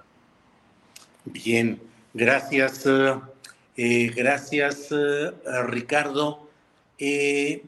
Marcela, el, tema es, eh, tiene muchas aristas y tú has eh, estudiado y analizado y reporteado todo esto. En el fondo, ¿qué es lo que sucede? que los grupos criminales buscan mano de obra para trabajar como sicarios, para atender campamentos o para dar ejemplo nefasto de castigo a quienes cruzan sus territorios, a quienes tienen algún tipo de alianzas con otros grupos. ¿Para qué se desaparece a tanta gente en México, Marcela? Bueno, es súper complejo decirlo, ¿no? O sea, como que hay muchas causas según cada territorio, según quienes participan y también pensar eh, y siempre decir, bueno, también no solo es el crimen organizado, ¿no? Ah, también son los uniformados organizados, o sea, puede ser el ejército, la marina, eh, pueden ser policías, en muchos casos municipales, ¿no? Entonces, o sea, como que hablar de la desaparición, o sea, de que hay, o sea, de que poder explicar esto es muy difícil, ¿no? Eh, pero sí podríamos decir en diferentes lugares hay ciertas lógicas, ¿no? Y las sabemos mucho más por las madres buscadoras, que son las que han documentado y que se han entrevistado con estos tipos, porque leyendo eh, expedientes o las investigaciones eh, que hacen las fiscalías, generalmente cuadran una versión, inventan, cogen a cualquier sicario, a cualquier persona que presentan como sicaria y con eso cierran las investigaciones. Pero sí, en, es, eh, o sea, en en muchos casos es estas desapariciones, eso, para, para prevenir, para que no te recluten otros, es en esta locura de la guerra, ¿no? En esto también, en lo que decía Guadalupe, eh, hay que ver el tema de las drogas, ¿no? En el libro hay testimonios de personas que, sé, que cuentan que cuando las tenían secuestradas, eh, los Zetas, había un, no sé, que había una persona enloquecida diciendo que necesitaba eh, completar 500, ¿no? Matar 500, completar su número de 500 hasta muertos y así, o sea, tú, eh, lo que escuchado, lo que he leído, ¿no? De este caso, pues tiene, tiene este componente, pero también es, a veces es mandar un mensaje porque se rompió un pacto político, es mandarle a un político, puede ser un mensaje, es mandarle a otro grupo y bueno, siempre pagan pues inocentes, eh, siempre se paga con sangre, ¿no? Y también a veces eh, para eso, para marcar eh, que esa es su ruta, para castigar porque se metieron en lo que consideran su territorio y, y deshacerse también, pues no sé, de, cualquier gente que pueda estorbar, como pueden ser defensores de derechos humanos, periodistas, mm, gente que cuida el territorio, indígenas, y en algunos casos migrantes, ¿no? Entonces aquí es como que una mezcla de cosas. Eh, y también, bueno, está este, en algunos lugares donde está la presión de la guerra eh, entre grupos, que esta presión es eh, mucho a partir de que Felipe Calderón declara la guerra contra las drogas y ahora sí que todo mundo saca sus armas, se pone a disputar territorio y hay que recordar, también la corrupción, ¿no? O sea, como García Luna eh, fue también, estaba vendido, abrió espacios y ellos eran los que según esto iban a pelear esta guerra y luego el general Cienfuegos. Eh, bueno, y vemos pues que ahora también, no ha habido un relevo generacional, está la misma gente, la misma gente en la PGR, la misma gente de Seido, la misma gente que pues que en estos casos cuando encuentran cuerpos los vuelven a ocultar porque las fosas no generalmente algunas serán del crimen organizado, pero muchas son del propio gobierno que no quiere que se investigue y que prefiere volver a enterrar cuerpos a identificarlos, ¿no? Entonces, por eso ahora tenemos eh, un promedio en este sexenio de un desaparecido por hora, ¿no? Que es gravísimo y es una crisis humanitaria que nos, que aunque se reconocen palabras, eh, realmente no se ha hecho nada para prevenir desapariciones, ¿no? Y para realmente tener un cuerpo de reacción rápida, no sé, para rescatar gente que está siendo desaparecida, porque pues a los ricos, a la gente famosa, no sé, cuando eh, secuestraron a Fernández de Ceballos, pues sí se movió como helicópteros y todo, pero cuando son pobres, eh, cuando son migrantes, ¿no? O sea, nadie va por ellos. Y en este caso, el Lagos de Moreno, pues porque era gente, eran jóvenes muy conocidos, que la gente tacha como jóvenes de bien, ¿no? De familias conocidas, y pues hubo esta movilización. Pero esto no pasa generalmente en casi ningún caso, ¿no?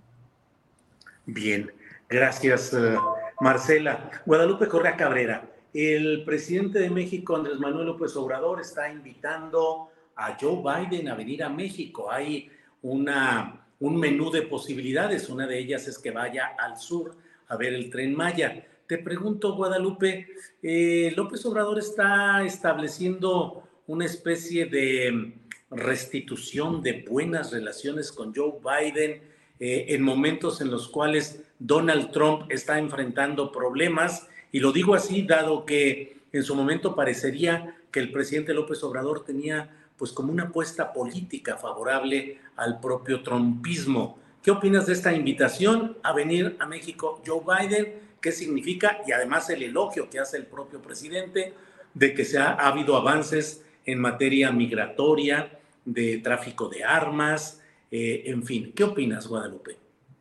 Bueno, pues me sorprende, me sorprende pues el tono del presidente Andrés Manuel López Obrador si hago yo una comparación entre lo que él siempre ha dicho de la política estadounidense con respecto al tema de las drogas, con respecto al tema migratorio y, con respecto a la dependencia que siempre ha tenido México. En este sentido, creo que no ha cambiado mucho las cosas y bueno, claro que todo esto está en el contexto del trumpismo y en el contexto de las elecciones del 2024, donde la apuesta de los republicanos, los republicanos de MAGA, de Make America Great Again, es muy clara.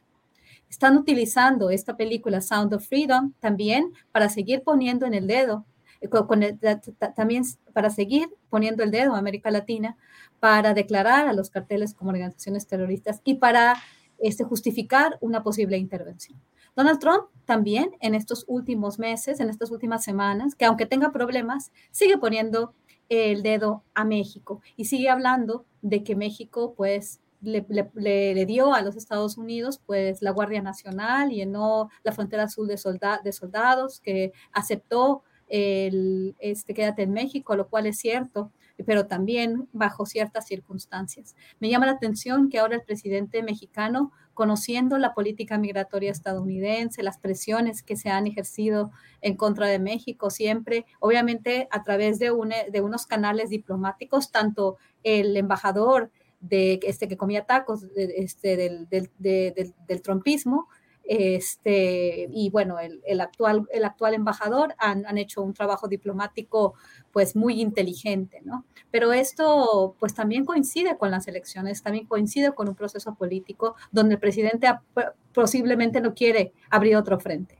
no quiere abrir un frente con Estados Unidos y en este momento quiere dejar las aguas tranquilas y muy probablemente lo que quiera es invitar a Biden al sureste del país para consolidar sus proyectos, de los cuales ya hablamos también en, en algunas este, en algunas columnas, en, algunas, en algunos programas sobre pues la militarización vinculada a los megaproyectos de Andrés Manuel López Obrador y también a la llegada de grupos paramilitares en estas regiones donde no había este tipo de grupos vinculados al crimen organizado de la magnitud criminales paramilitares, aunque siempre los hubo en Chiapas, pero ahora se están extendiendo como nunca antes, ¿no? En los estados de Oaxaca, en el estado de Chiapas, todos estos megaproyectos han se han, han, coincidido con esta, con esta expansión de estos grupos militares y la militarización que ya está en México. Entonces, de alguna forma, quizás lo que Andrés Manuel López Obrador también este, intenta con estas, este, pues, esta carta primero que escribió, esta invitación que hace Joe Biden, esta felicitación por las políticas que algún día criticó,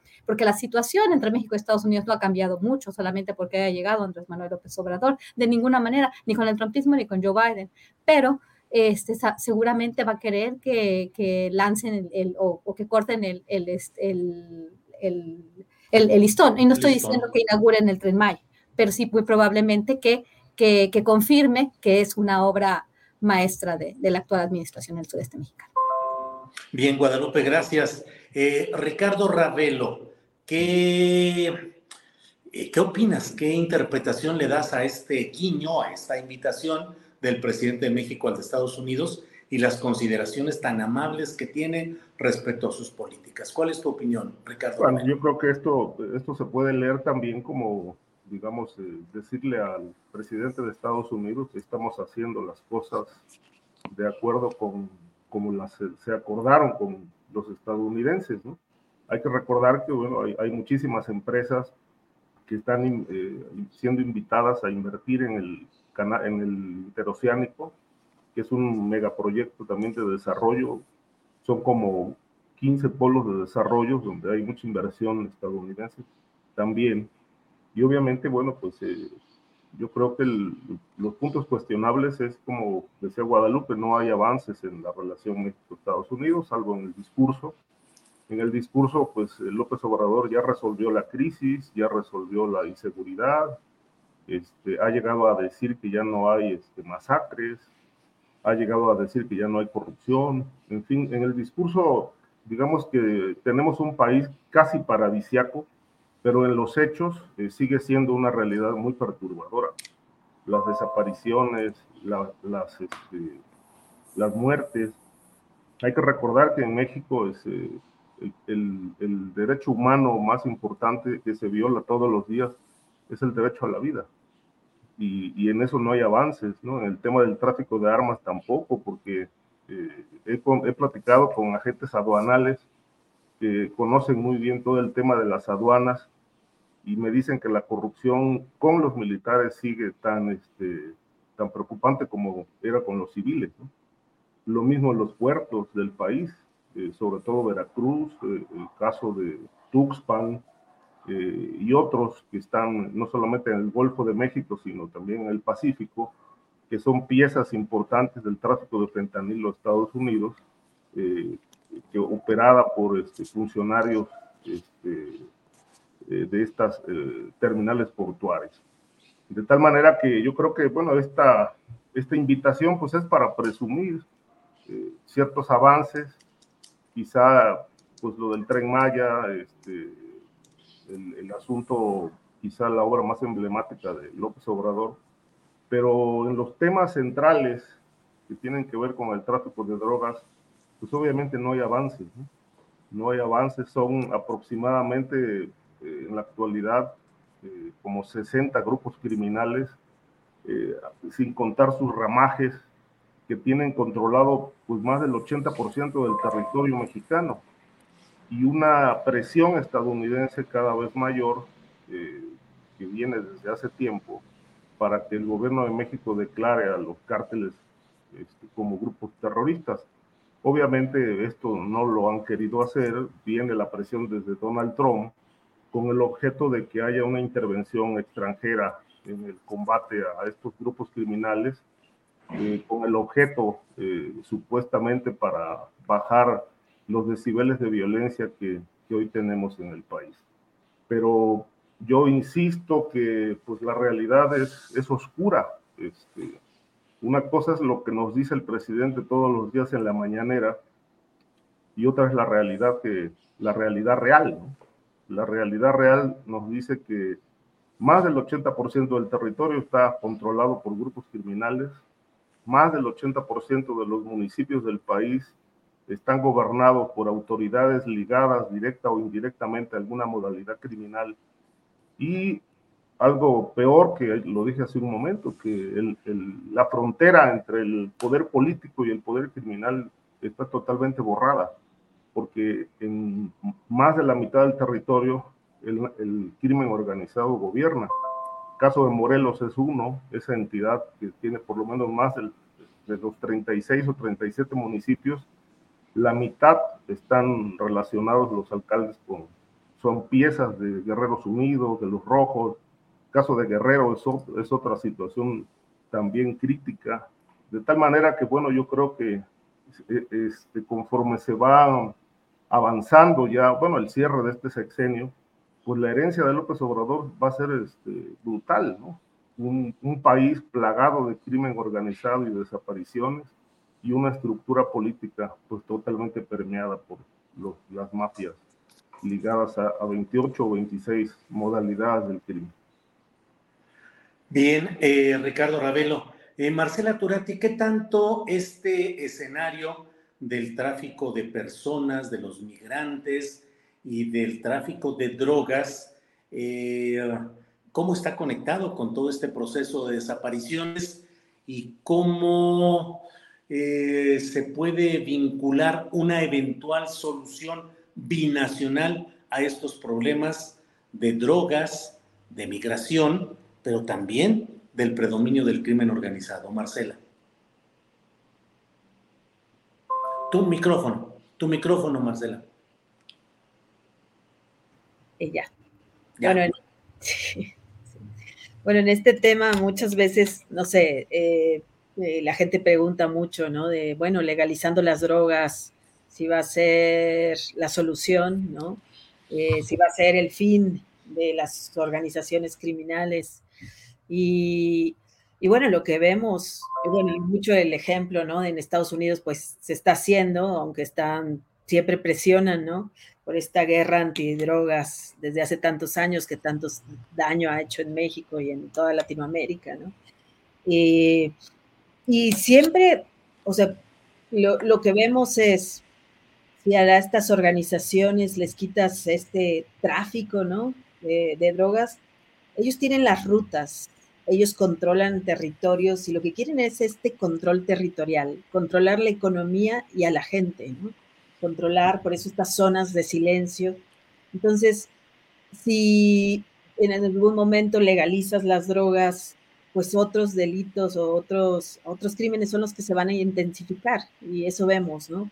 La extracción de recursos naturales, ¿no? El tráfico de personas, eh, de migrantes, eh, la extorsión en sí, ¿no? O tienen que, hay más de 22, un catálogo de más de 22 delitos a los que pueden echar mano para extorsionar, eh, digo, para sacar dinero, ¿no? De estos territorios, de las personas. Entonces esto se intensifica.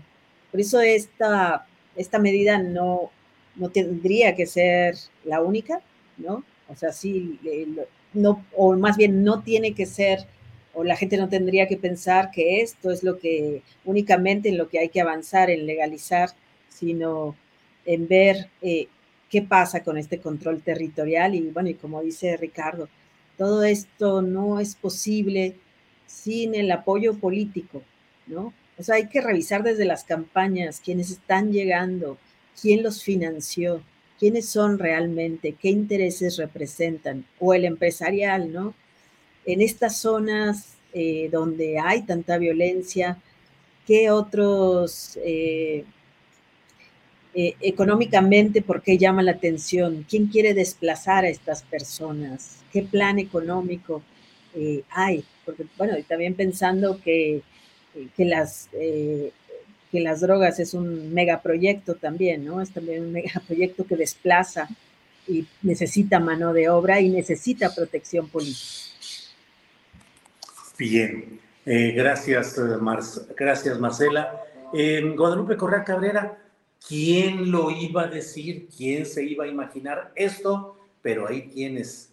y Francisco Javier García Cabeza de Vaca como propuesta para encabezar el comité de expertos del Frente Amplio por México en materia de seguridad. Marcela Turati nos acaba de eh, hablar y de tocar este tema de cómo se construye el poder y cómo con frecuencia eh, los elementos del crimen organizado, de ese financiamiento de campañas y de política, pues es lo que luego tiene la correspondencia cuando esos personajes llegan al poder. En fin, ¿qué opinas, Guadalupe Correa, de la reivindicación de García Cabeza de Vaca como hombre encargado de seguridad de un proyecto presidencial 2024. Guadalupe, ¿qué opinas? Tu micrófono, Guadalupe. Me parece una burla. Una burla es, es, es, es grotesco eh, ver que tengamos una oposición de, de tal calibre cuando necesitamos realmente un punto de vista crítico, un contrapeso al poder, y esto no lo estamos teniendo. La incorporación de Francisco Javier García Cabeza de Vaca como asesor de seguridad, cuando fue un gobernador que, de acuerdo a investigación judicial, eh, la UIF, ya hay una, inclusive una hubo una orden de aprehensión en contra de él que fue desestimada por los jueces, por todo el, aparato judicial, todo lo que hemos hablado, ¿verdad? De, de, de, cómo se le perdona a este personaje tan, tan oscuro donde han pasado tantas cosas, donde por seis años desaparecieron personas, la masacre de Camargo no se nos olvida, las desapariciones en Nuevo Laredo, la aparente vinculación de las Fuerzas Armadas, en especial de la Marina, eh, y la supuesta anuencia de las autoridades para que perpetraran pues desapariciones forzadas y cualquier tipo de delitos. Tamaulipas eh, hoy y Tamaulipas ayer son, es un estado donde el crimen organizado tiene un control muy importante sobre las autoridades, sobre el territorio y sobre las actividades sociales, este, bueno, toda la, sociedad, la política y la economía. Eso no ha cambiado. Desapareció el Mijis, recuerdo también, Frida Guerrera ha estado pidiendo justicia en este caso. El fiscal que todavía se encuentra en el poder, que fue blindado y que este blindaje se avala por parte del Poder Judicial, por parte de la Suprema Corte de Justicia. Y con todo lo que sucedió en estos días sangrientos, donde pasaron tantas cosas, donde se, se mataba a quemarropa a las personas, donde los supuestamente los golpes, la policía que desapareció aparentemente en el caso de, de Nuevo Laredo, a personas este, inocentes en una, en una especie de, de, de, vinculación con el crimen organizado. Realmente, al parecer, eh, las fuerzas de seguridad a nivel estatal eran crimen organizado. Todos los testimonios que estuvimos este, recolectando en estos años, que supuestamente vinculaban al, al CAIET, eh, después fueron los golpes, esta fuerza que presenta con bombo y platillo eh, Francisco Javier García Cabeza de Vaca, armados con nuevos uniformes, con armas de alto calibre y después supuestamente, vimos que supuestamente estuvieron vinculados a la masacre de Camargo, una masacre que dentro del mismo Instituto Nacional de Migración la hicieron, la, cubrieron por cinco años, la, hicieron para que no pudiéramos nadie seguir preguntando de lo que pasó con los migrantes guatemaltecos en, en la era de Francisco Javier García Cabeza de Vaca. Con estos y muchos más masacres, con toda la impunidad, la siembra de pruebas por parte del actual fiscal general del estado de Tamaulipas, Silvín Barrios Mujica, pues con todo y eso, con todas las, las, las, las, las atrocidades que sucedieron. Ahora bien, el señor hizo trampa, no reunió las firmas, hizo trampa inclusive en su, este, en su, en su aspiración para ser candidato del Frente Amplio por México a la presidencia de la República. Y no contentos con eso, lo nombran su eh, este, su asesor de seguridad. Hace poco vi en un evento en la ciudad de Houston que se invita a Marco Cortés, a Francisco Javier García Cabeza de Vaca y a Ricardo Anaya, alias Ricky Riquín Canallín, por todo lo que esto significa, por todos sus vínculos o, o alegados vínculos con grandes empresas petroleras. Estas, esta, esta serie de personajes se presentan como una, una opción para el país. E, ellos no son una opción para el país y mucho menos representan una oposición. Es una oposición de risa, un circo, un circo que además este, nos, nos, nos, nos llena de vergüenza, ¿no? Les debería a ellos dar vergüenza existir y, y, y, tener esos planteamientos porque ni siquiera un modelo de país tienen que ofrecer a los, a los mexicanos. Bien, Guadalupe. Eh, Ricardo Ravelo, ¿qué opinas de esa propuesta, de esa designación del Frente Amplio por México de Francisco Javier García Cabeza de Vaca, ex gobernador panista de Tamaulipas, como responsable o asesor o coordinador de expertos en materia de seguridad? Tamaulipas como modelo a seguir en el país, Ricardo? Bueno, Julio, eh, Guadalupe dijo es una burla. Yo puedo afirmar esto es el el cinismo, el cinismo de un grupo político que pues cierra los ojos ante una realidad que está documentada, los vínculos de el exgobernador de Tamaulipas con la delincuencia organizada. Eh, yo he tenido oportunidad de leer piezas del expediente que se integró en México y, testimonios, testimonios que, se, que muchos testigos eh, personas ligadas a la delincuencia rindieron en Estados Unidos, donde tiene otro expediente abierto por lavado de dinero, vínculos con el narcotráfico. Es decir, Cabeza de Vaca es un, es un tipo oscuro que obviamente, pues, eh, me parece, insisto, un cinismo atroz. Este, el hecho de que ahora el Frente Amplio por México lo proponga como asesor en materia de seguridad, cuando pues él mismo fue un, este, un gobernador que convirtió o siguió, digamos, la, la línea de sus antecesores, Tomás Yarrington, Eugenio Hernández, que pues eh, están presos uno en Estados Unidos y el otro en México, precisamente por ligas con el crimen organizado. Hay testimonios, eh, por ejemplo, de cómo Yarrington eh, solicitó dinero a los Zetas para financiar la campaña de, Cabeza de Vaca cuando fue alcalde en, en Matamoros. Este, y cómo eh, él pagó los favores a las organizaciones criminales con impunidad y entregando el control de, la, de, la, de las policías a los cárteles que operan en, en, esa, en esa entidad. Está ampliamente documentado eh, la compra de propiedades, presuntamente con dinero sucio, eh, el lavado de dinero, la relación con el cártel del noreste, antes con los Zetas y el cártel del Golfo, en la corrupción de los hermanos Virviesca, porque él fue socio de los hermanos Virviesca este, cuando en la primera vez que quiso ser gobernador y que no, este, no, no pudo llegar al poder. Se le ha relacionado, yo creo que con, con lo más bajuno que podemos considerar a nivel de la corrupción y de la relación con las mafias. De tal manera que pues si Cabeza de Vaca hoy es asesor, pues bueno, cualquiera puede llegar a hacerlo, este, porque pues los, los, los, vínculos entre ellos está muy claro, este, es la delincuencia organizada representada por este personaje en el Frente Amplio por México. De tal manera que pues eh, desde, desde hace mucho tiempo está siendo investigado este, y se sabe, porque se ha documentado en México, la Fiscalía lo documentó ampliamente, todas estas relaciones este, sucias de cabeza de vaca, de tal manera que yo creo que esto no nos dice otra cosa más que pues este, son cínicos y cierran los ojos ante una realidad que todo el mundo ve. Este, ya nada más falta que el Chapo Guzmán sea, sea asesor suyo, ¿no? Es decir, este, a qué nivel estamos llegando de, cinismo, este, y sobre todo lo que me preocupa muchísimo es, es este, que no veo a los intelectuales cuestionando estas decisiones. Muchos medios eh, guardan silencio y, lo peor que puede ocurrir es que pues, eh, nos estemos acostumbrando eh, cada vez más a vivir en esta realidad con personajes que están eh, revestidos por el poder político, pero en realidad obedecen a los intereses más oscuros de la delincuencia organizada. Ricardo, gracias.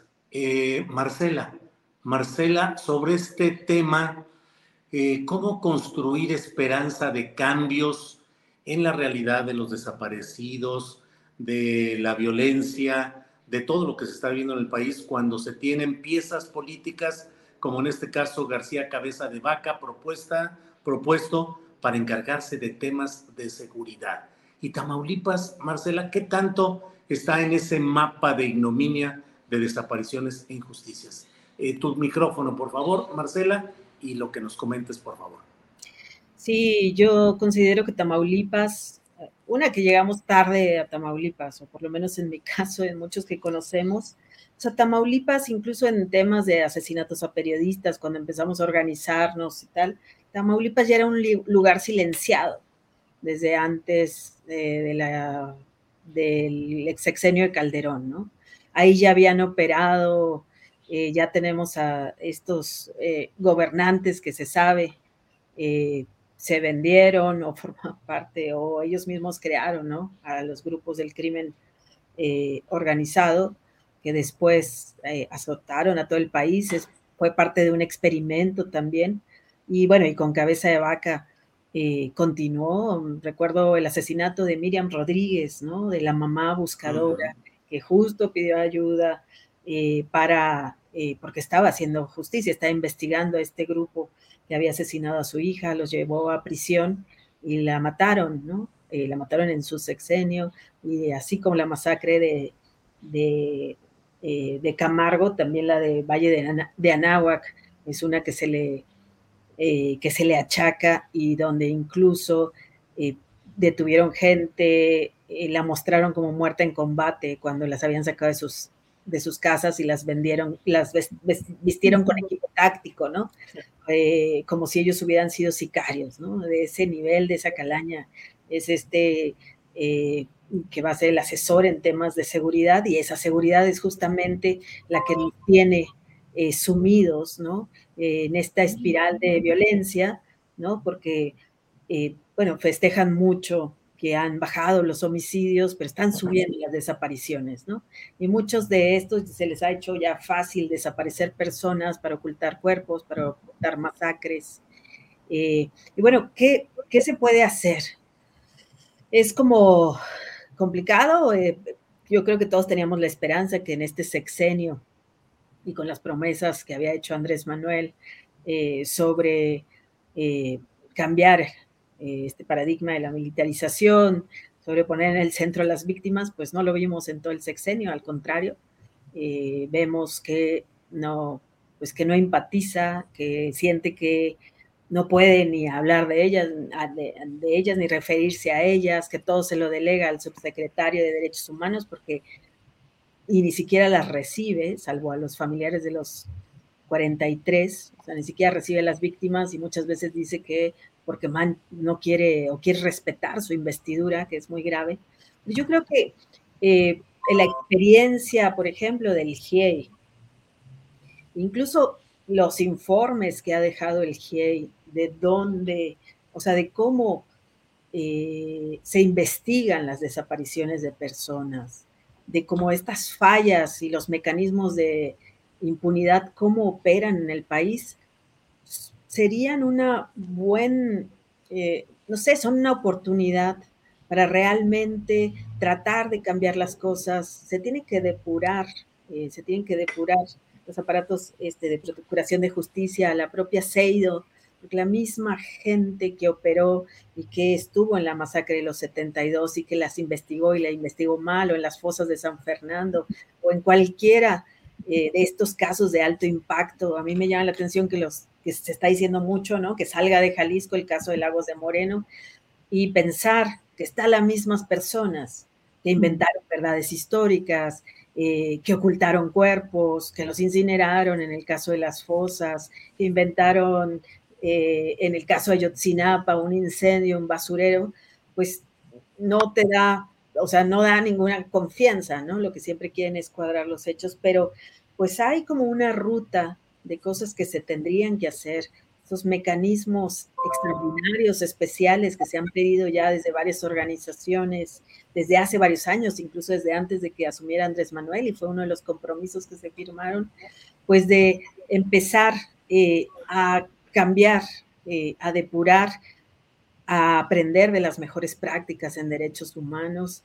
No sé, empezaría también por desmilitarizar o militarizar, eh, no sé, fortalecer las policías como siempre se había, se había tratado. Eh, mm, y bueno, hay todo un plan, un plan de acción, pero bueno, los propios informes, lo que ha señalado el GIEI de lo que pasó en el caso Ayotzinapa, es lo que opera a nivel federal y local. Eh, y es, sería un buen inicio revisar eh, estos informes, estas propuestas, estas recomendaciones, pues que aplican, aplican en este momento, si queremos realmente salvar eh, al país y detener tantas desapariciones, ¿no? Bien, Marcela, gracias. Gracias. Estamos ya en la parte final del programa, así es que, eh, ah, perdón, Ricardo, adelante, perdón. Sí, eh, me pareció interesante esto que me mencionó este, Marcela. yo solamente abonaría algo este, que me parece interesante, la experiencia colombiana. O sea, es decir, en México estamos esperando como que llegue un Mesías al poder y cambie todo esto, toda esta realidad que nos preocupa eh, en el país. Pero yo quiero apuntar que, por ejemplo, en Colombia fue la propia delincuencia organizada la que cambió los roles, hizo los cambios necesarios porque ya ni para ellos, los criminales, Colombia era un país vivible, era invivible. Entonces en Colombia no llegó un político sano al poder para cambiar las cosas. En Colombia, desde los años 60, aproximadamente el crimen organizado ha venido financiando a los políticos que llegaron a la presidencia de ese país de, aquellos años hasta ahora. Pero no se requirió un mesías. La propia delincuencia organizada en el poder cambió los roles y las reglas, cambió para no cambiar. Bajaron un poco los índices de homicidios de alto impacto pero Colombia siguió siendo uno de los países más importantes en la exportación de drogas. De tal manera que los cambios en México, desde mi punto de vista, pues no van a salir de un poder civil eh, sano, impoluto, ajeno a intereses sucios. En todo caso, pues conforme la situación se vuelve más crítica en este país, que todos los días lo vemos así, pues tendrá que ser la propia delincuencia organizada en el poder la que impulse esos cambios. Bien, Ricardo, gracias.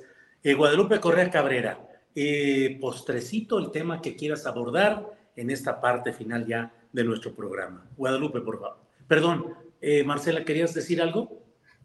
No, me estaba rascando, pero bueno, aprovecho ah. más. bueno, hay que cuidar las campañas políticas. Ese es el paso. O sea, cómo permitir, o sea, que estos personajes que tienen un historial en violaciones a los derechos humanos, que gobernaron un Estado que es impresentable, o sea, en términos de violencia, eh, se presenten, ¿no? En, ahora se renueven con otro, en otro cargo, ¿no? O sea, sí debería haber estos filtros y las campañas realmente deben de ser fiscalizadas y cada uno de los candidatos, porque sabemos quién está poniendo a los candidatos Sabemos que son ellos mismos. El caso de Miroslava Bridge, su asesinato, nos lo deja muy claro, ¿no? Entonces, eso es parte de la agenda que tendrían que tener los partidos políticos y el, gobierno. ¿Puedo, ¿puedo abonar hacia a eso? Claro, Guadalupe, este, claro. Nosotros, nosotros estuvimos eh, analizando este tipo de cuestiones desde hace algunos años, desde hace muchos años, y un poco abonando a lo que dice Marcela.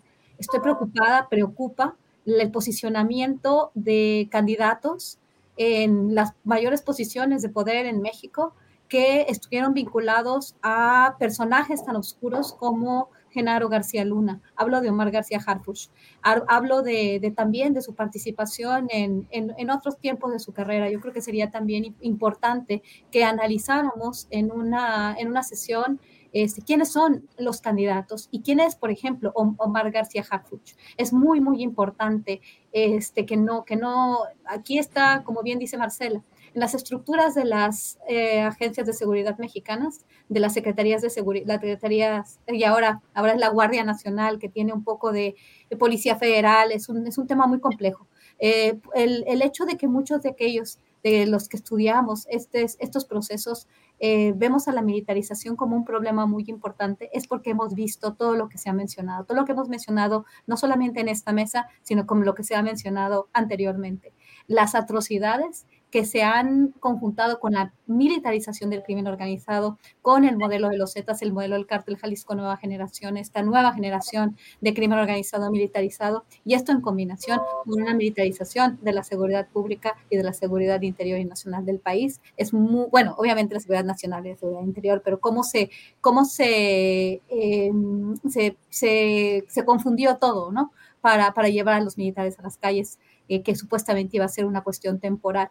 Me preocupa mucho también las candidaturas y preocupa mucho el gran poder que tienen las Fuerzas Armadas hoy por hoy y su apertura de, apertura de espacios hacia otras eh, áreas que van más allá de la seguridad.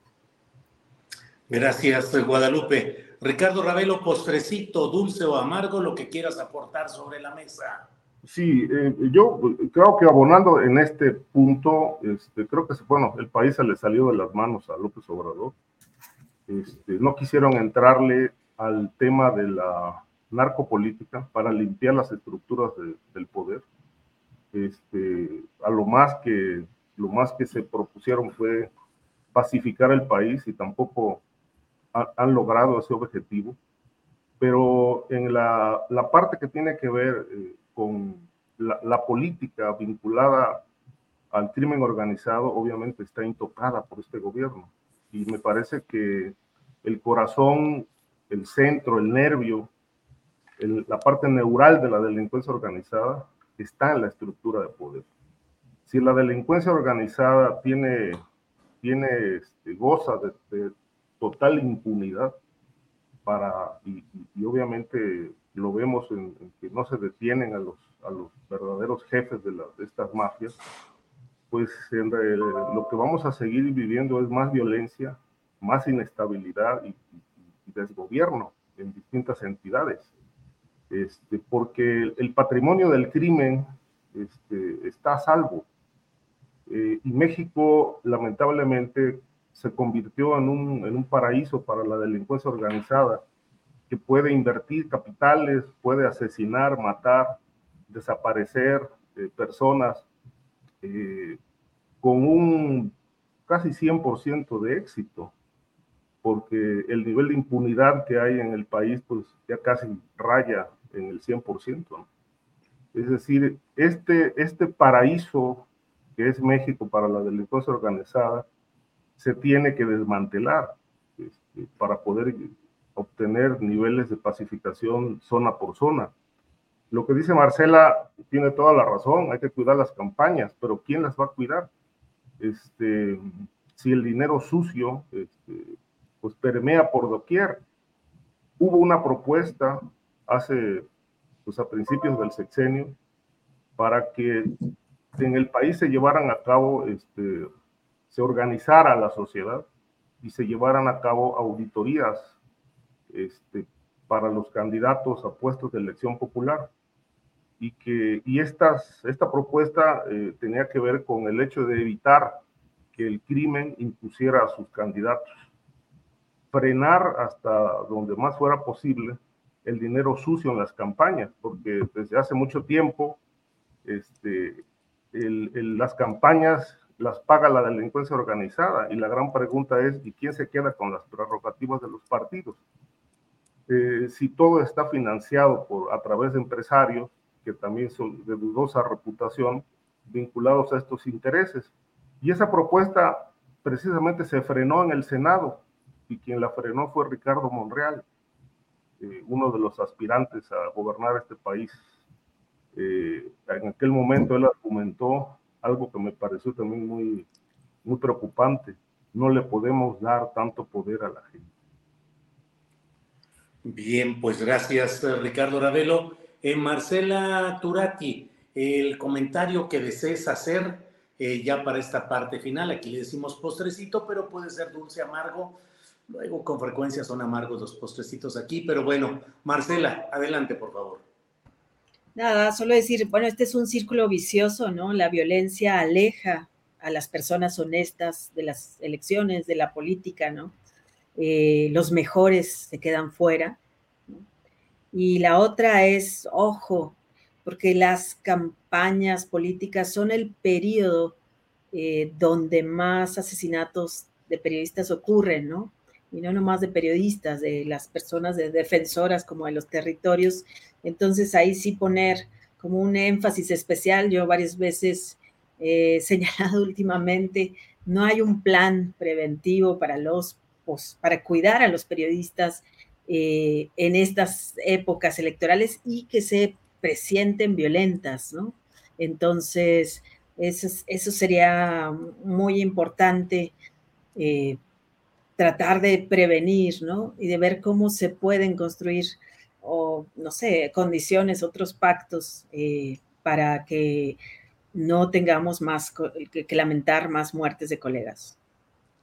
Bien, pues muchas gracias Marcela Turati por tu eh, presencia y tu aportación en esta mesa. Debo decirle, porque ya sabes que aquí en el chat hay críticas de toda índole, debo decirles que Marcela es una de las periodistas con mayor reconocimiento en el gremio, que ha dedicado todo su trabajo profesional a investigar asuntos de desaparecidos, de violencia política, de agresiones a comunidades eh, eh, en la sociedad mexicana en general. Ganadora de varios premios, reconocida a nivel internacional y nacional.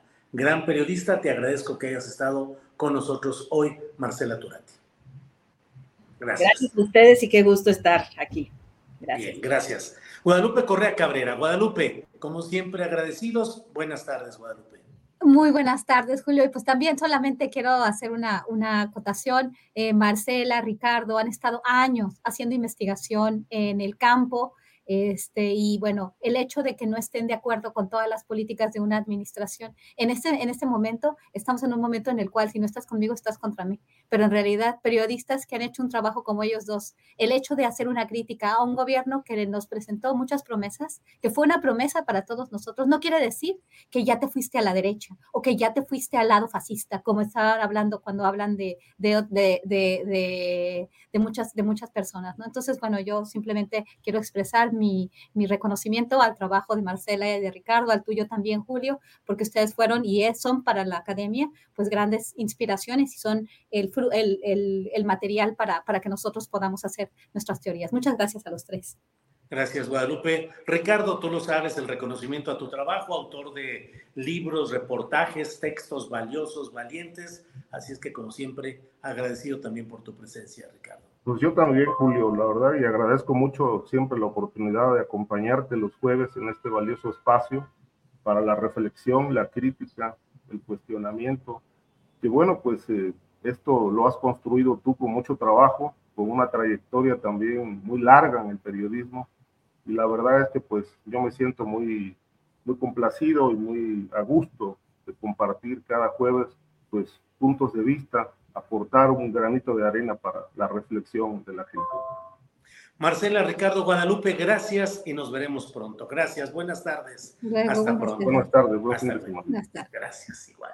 Bueno, pues déjeme ver, son las 3 de la tarde con un minuto, déjeme hacer muy rápidamente alguna, mire, hay información que es muy interesante. El diputado Javier López Casarín, que es uno de los personajes más cercanos a Marcelo Ebrard, que ha sido un hombre al cual Ebrard habilitó como una especie de representante oficioso o informal en negociaciones y asuntos muy relevantes. Javier López Casarín, de quien se ha dicho que es un hombre de las finanzas y de los dineros no explícitos de la corriente de Marcelo Ebrard, y no es algo que salga por las circunstancias de hoy, siempre se ha mencionado esto. Bueno, pues Javier López Casarín ha hecho el señalamiento de que la inmensa mayoría de los eh, eh, diputados federales y locales que apoyan a Marcelo Ebrard han sido amenazados por gobernadores de Morena exigiendo que apoyen a Claudia Sheinbaum. Dice que tienen documentado todo, que van a presentar pruebas de esto, de los actos de la Secretaría del Bienestar apoyando con sus brigadas a la propia Claudia Sheinbaum. Por otra parte, le comento que se ha instalado ya en Estados Unidos el panel contra México por el tema del maíz transgénico. La secretaria de Economía, Raquel, Raquel Buenrostro, está ya encaminada a ir atendiendo todo este asunto. Y en el tema de la política morenista, hoy Gerardo Fernández Noroña anunció en su cuenta de Twitter que iba a hacer declaraciones muy fuertes hoy en eh, Querétaro, donde anda de gira, y en una reunión dijo que evidentemente Marcelo Ebrard está de salida, que está fuera, digamos, de Morena, eh, y que lo que está haciendo es un chantaje político y que está buscando o construyéndose una vía para salir de Morena. Eso es lo que se ha planteado hoy por parte de Gerardo Fernández Noroña.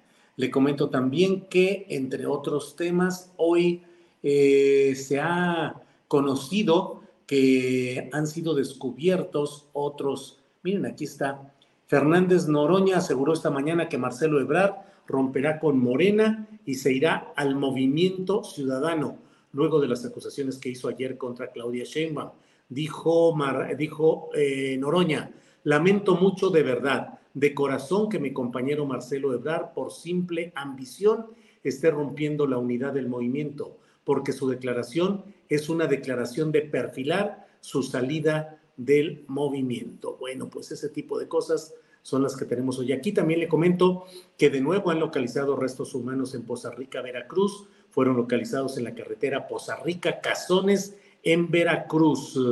Y que debido a todos estos hechos violentos, el ejército mexicano desplegó Fuerza de Tarea Oriente con 300 elementos del ejército y la Guardia Nacional.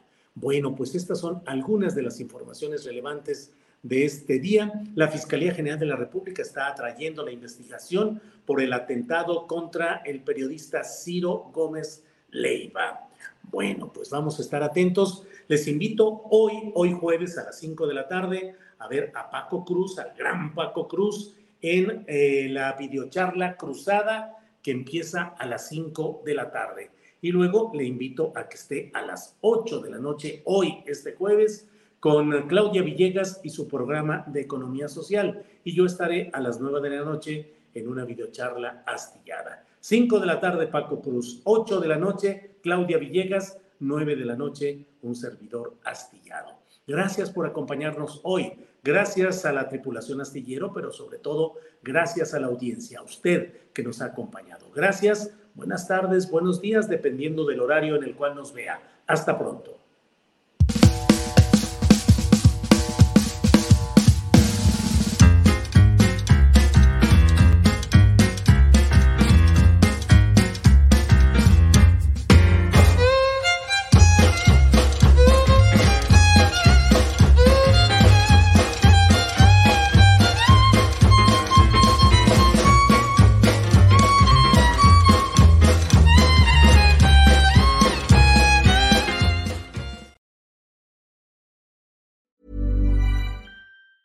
Even on a budget, quality is non-negotiable. That's why Quince is the place to score high-end essentials at 50 to 80% less than similar brands. Get your hands on buttery soft cashmere sweaters from just 60 bucks, Italian leather jackets, and so much more. And the best part about Quince, they exclusively partner with factories committed to safe, ethical, and responsible manufacturing. Elevate your style without the elevated price tag with Quince. Go to quince.com slash upgrade for free shipping and 365-day returns. When you make decisions for your company, you look for the no-brainers. And if you have a lot of mailing to do, stamps.com is the ultimate no-brainer. It streamlines your processes to make your business more efficient, which makes you less busy. Mail checks, invoices, legal documents, and everything you need to keep your business running with stamps.com. Seamlessly connect with every major marketplace and shopping cart. Schedule package pickups and see your cheapest and fastest shipping options from different carriers. With rates up to 89% off USPS and UPS rates. And with the Stamps.com mobile app, you can take care of mailing and shipping wherever you are. Make the same no-brainer decision as over 1 million other businesses with Stamps.com. Sign up with Code PROGRAM for a four-week trial, plus free postage and a free digital scale. No long-term commitments or contracts. That's stamps.com. Code Program.